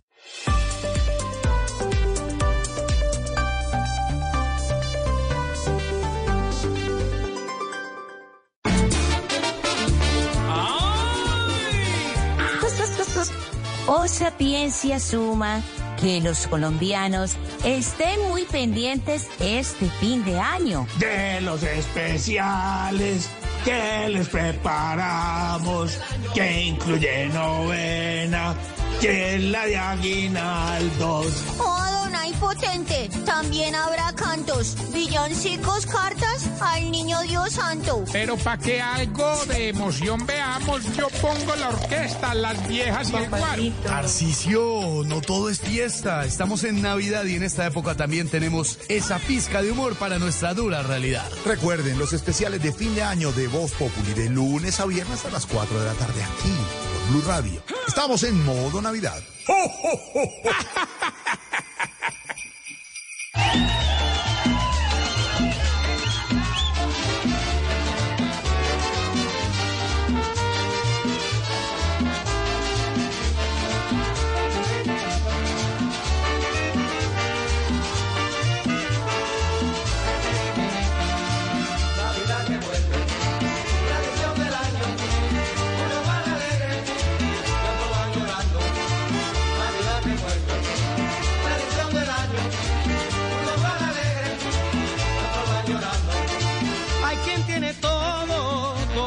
quiere y sus navidades siempre son alegres.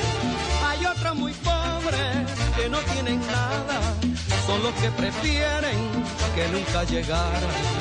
Navidad que vuelve,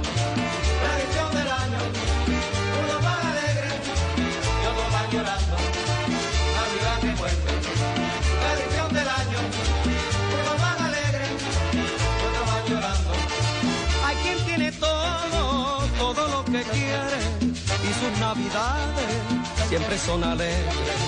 Navidad que vuelve, vuelve la parranda, en noche de reyes todo el mundo canta. Navidad que vuelve. Cantares de Navidad.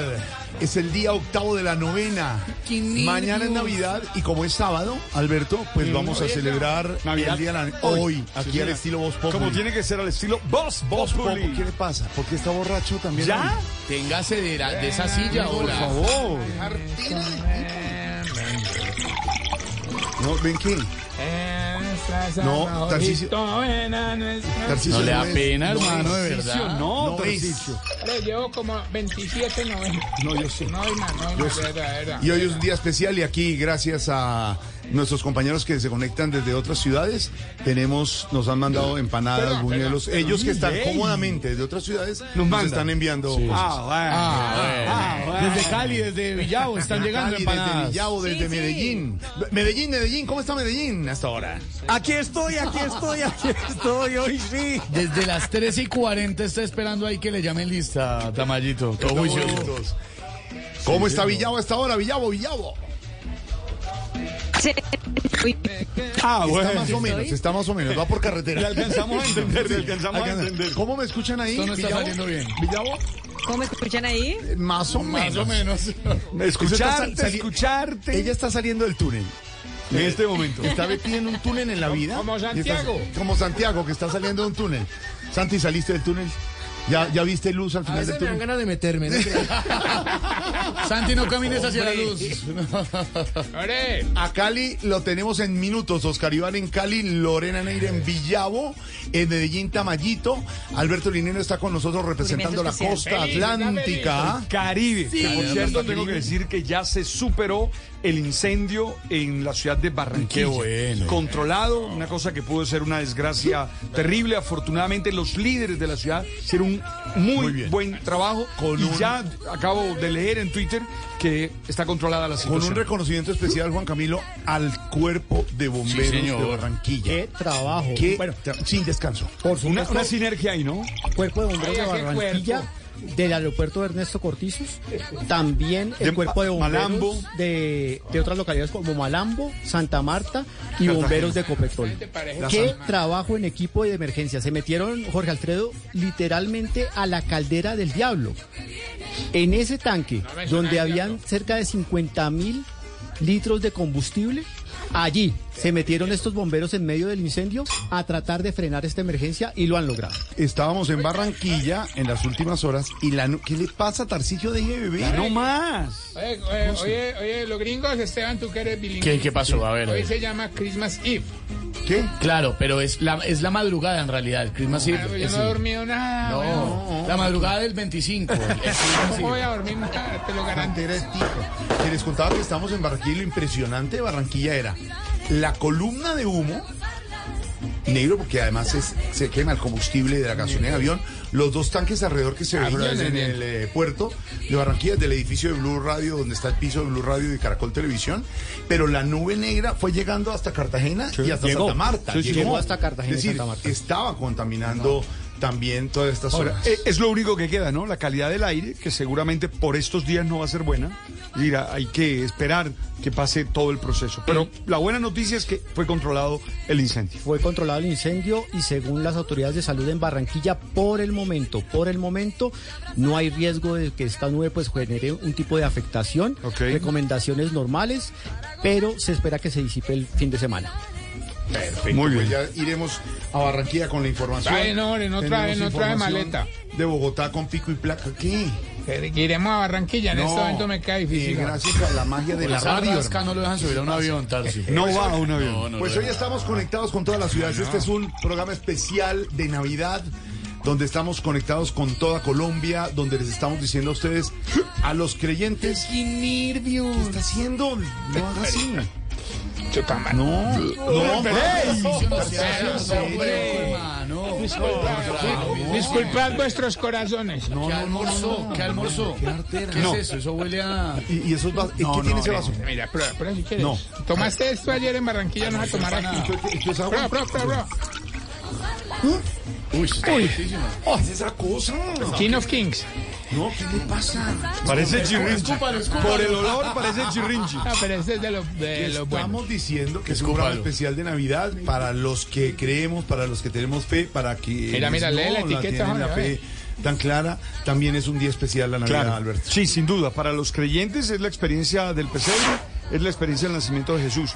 Pero también para los no creyentes es esa oportunidad de reunirse en familia, de celebrar la vida, de reconciliarse y de generar propósitos mm, de mejor, de mejorar la vida, de ser más felices. Ya iremos a las diferentes ciudades para que nos cuenten cómo van a recibir la Navidad en las ciudades, las diferentes costumbres, la parte gastronómica. Y nos lo vamos a aguantar toda la Mira, mira, mira, lee ¿No se dormirá Esteban? Oye, como te enseñó Juan Buscalia, lee la etiqueta. Made in. Suacha. Ese es. Ese fue. No más. Respete. Sea serio. Pues ya iremos a las ciudades para ver las costumbres esta Ah, qué Navidad. ánimo, vale, qué ánimo. A nuestros oyentes, nuestra razón de ser, los estamos también invitando el próximo sábado de mañana en 8 a recibir el año nuevo en el programa especial de Voz Popular el 31 de diciembre. No, grabémoslo. Hoy les estamos diciendo No, a ¿cuál todos grabado ni que nada? feliz. Navidad. Estamos juntos, temporada. estamos desde todos los puntos de Colombia en este especial de Navidad que comenzamos hoy viernes a las 4 y 11 con los titulares en vivo aquí en Voz. Sí, señor, en vivo a las 4 de la tarde, 11 minutos. La vicepresidenta Francia Márquez pide a los grupos armados parar de una vez por todas la violencia contra las comunidades. Ay, pero yo no sé por qué les pide cosas que ellos ya hacen. ¿O es que no ha sido suficiente con tanto paro armado que han hecho?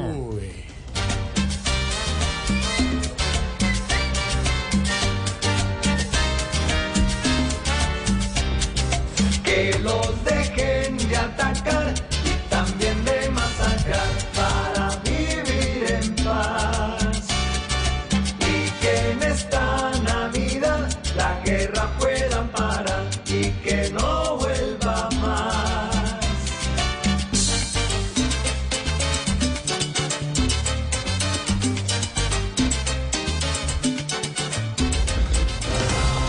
La FIFA confirmó que luego de sus investigaciones no se detectó ningún indicio de casos de soborno o amaños durante el Mundial de Qatar. Hombre, qué bueno que no he encontrado ninguna falta de ese estilo los de la FIFA Esteban, porque le digo sinceramente, donde le encuentre, pitan penal para Messi ahí mismo.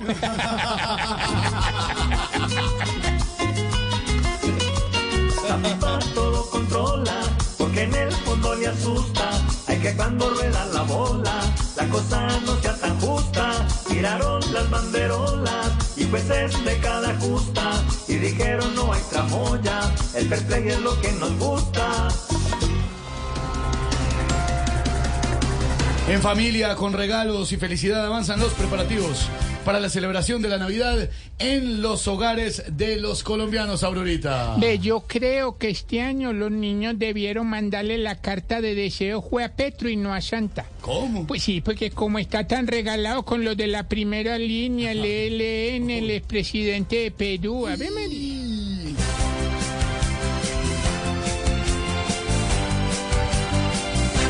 Feliz Navidad, deseamos acá a usted que está allá y piensa escucharnos un año más.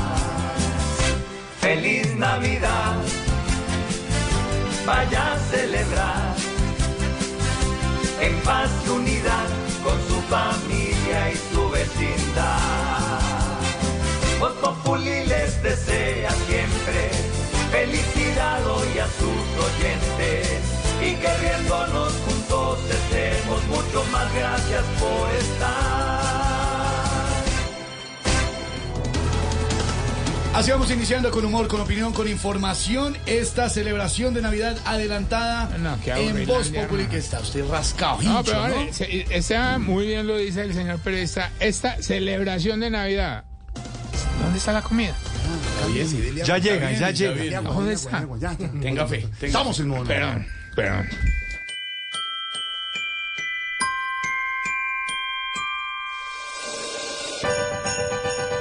¡Hey! Vamos a cantar con emoción. Es la hora de abrazarnos. de amar y romper el hielo. Y yo les cambio ese abrazo por media de amar y hielo. Nuestra audiencia es el regalo. Más grande del niño Dios. Y Alfredito el Santa Claus. Pero que pesa por dos. En Voz Populi les deseamos. Para esta Navidad. Caballero, una pizca de humor para nuestra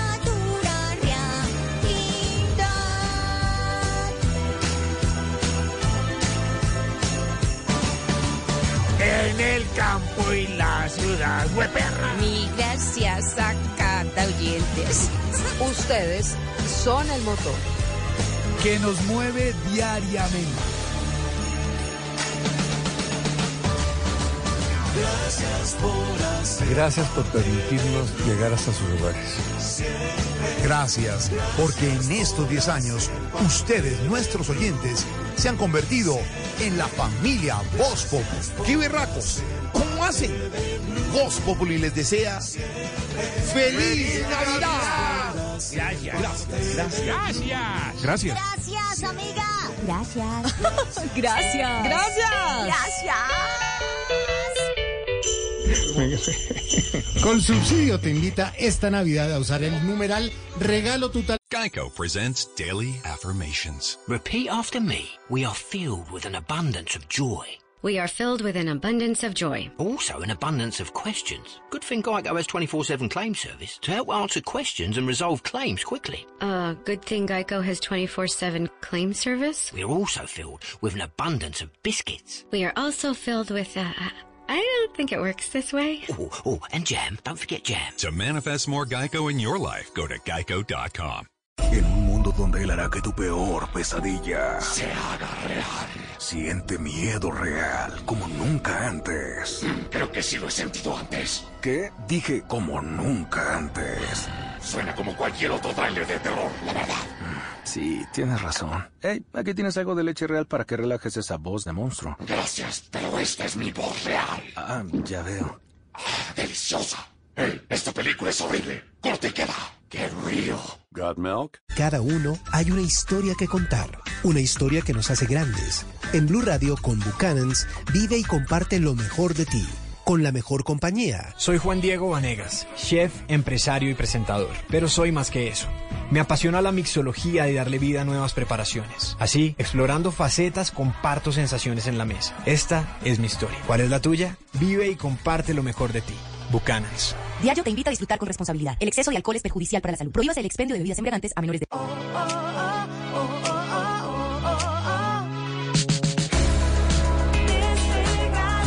Juntos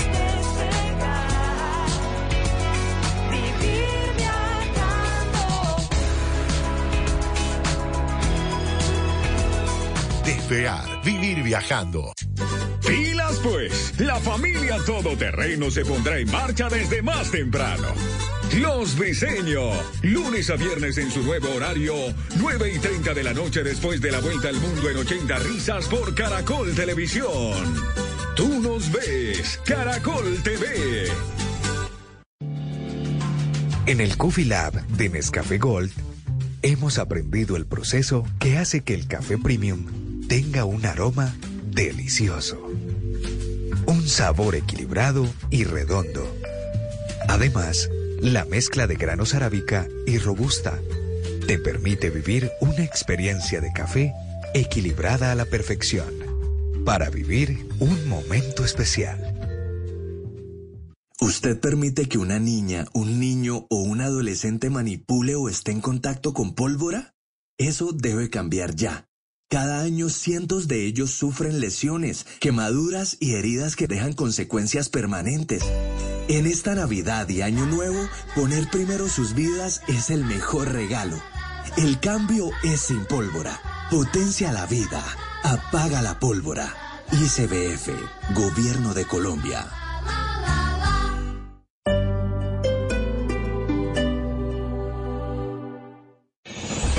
¿Quieres iniciar el 2023 con el pie derecho? Cierra el año haciendo realidad el sueño de tener vivienda propia. Ven a nuestras salas de venta y aprovecha los descuentos de hasta 40 millones de pesos. Marval, 45 años construyendo proyectos de vida. www.marval.com.co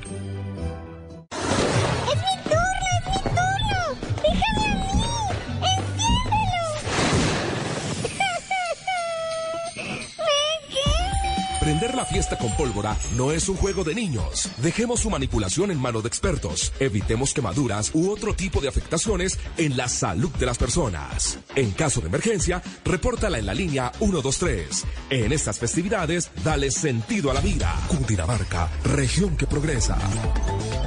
En la Fundación Universitaria Compensar nos enfocamos en el modelo Universidad-Empresa para hacer de la educación el mejor aliado de la productividad. Como empresa puedes ser parte de este gran proyecto educativo. En Ucompensar hay un puesto para ti. Ocúpalo. Conoce más en www.ucompensar.edu.co. Vigilada mi educación.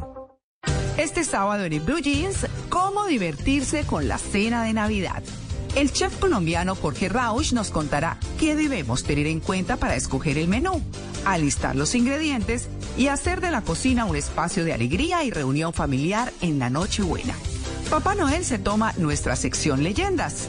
Descubren en nuestro test si ustedes son unos completos Grinch. La cita de Juanca será con los condones. Y en historias de viaje les tendremos los destinos recomendados para 2023. Bienvenidos a toda la música y el entretenimiento. En Blue Jeans de Blue Radio. En Blue Jeans, este sábado de 7 a 10 de la mañana por Blue Radio y bluradio.com. Blue Radio, la alternativa. Feliz Navidad para todos. Les deseamos en Travesía Blue y les traemos un especial con las mejores historias de la Navidad y tendencias en moda y maquillaje para sus vacaciones y fiestas de fin de año. Tendremos invitados de lujo en esta Navidad. Alisten maletas porque viajamos este sábado a las 3 y 10 de la tarde con Travesía Blue. Travesía Blue por Blue Radio y bluradio.com. Blue Radio, la alternativa.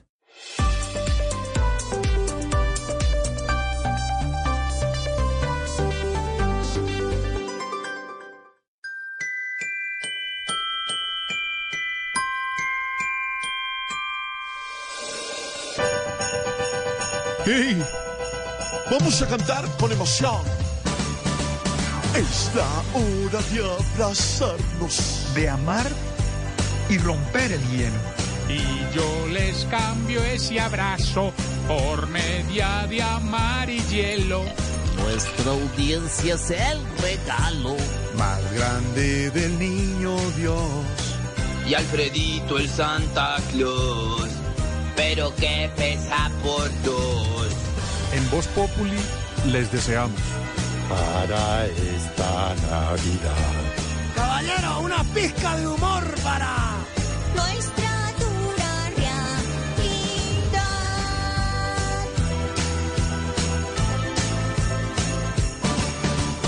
En el campo y la ciudad, hueperra. Ni gracias a cada oyentes. Ustedes son el motor. Que nos mueve diariamente. Gracias por Gracias por permitirnos llegar hasta sus hogares. Gracias, porque en estos 10 años, ustedes, nuestros oyentes, se han convertido en la familia Voz Populi. ¡Qué berracos! ¿Cómo hacen? Voz Populi les desea ¡Feliz Navidad! Gracias. Gracias. Gracias. Gracias. Gracias, amiga. Gracias. Gracias. Gracias. Gracias.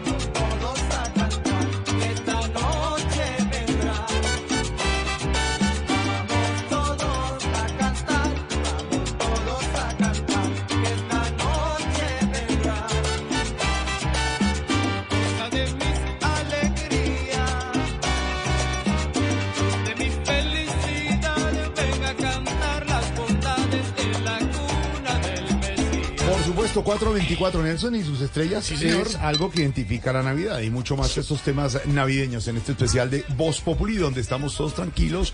No Estamos- todos. ¿Qué le pasa? No, que no todos estamos Pero ¿sabe qué? Voy a hacer un, eh, un alto. Homenaje, y gracias, hombre, no me lo Voy a dar dos mensajes especiales para gente que queremos muchísimo. Una, a don Camilo Cifuentes, a don Javier Bojacá, compañeros nuestros de radio y televisión, que se, están recuperando en este momento en eh, la clínica, condolencias de salud. Wow. Y a nuestro gran amigo y compañero de la familia Caracol, Iván Lalinde, que hoy, vísperas de Navidad, eh, eh, eh, sepultó a Fue la, su mamá. la Pascua de Doña Teresa. Sí, doña Teresa, una señora que además Iván en las redes nos fue mostrando cuando La- volvió su viral. padre, Sí. y la volvió viral porque la mamá siempre con sus aciertos y sus comentarios Iván cada vez que la veía. A Iván, ¿cómo lo queremos? Y le decimos desde aquí, ahora que estoy hablando con él por chat, porque no puede recibir llamadas, me dijo, No, no puedo hablar. me dijo, gordo, no puedo recibir la llamada porque lloro. Entonces... eh, te dijo estoy- gordo. eh, Ah, así mal decimos. El, eh, cariño. Iván, eh, obviamente está pasando por un momento difícil. A todas esas personas, Alberto, que hoy por una u otra razón están pasando por momentos difíciles de enfermedades, de ausencias, de partidas, pues aquí también nuestro mensaje Los cariñoso y solidario. ¿No Los acompañamos y tratamos de hacer un rato agradable para ellos. Y que en medio de todo sepan dar gracias por todo lo que han vivido y por todo lo que sigue. A nuestro amigo Iván, a Iván Lalinde, que sea el agradecimiento, la emoción que lo mueva por estos días. Y claro, también a cada uno de los oyentes que está pasando momentos difíciles, que haya fuerza en el corazón para seguir. Mientras tanto, nosotros seguimos eh, conversando. Y pasándola bien. Téngase Aquí en de Navidad, algo, ¿no? modo Jorge. Navidad, aquí Nelson y sus estrellas. Nelson.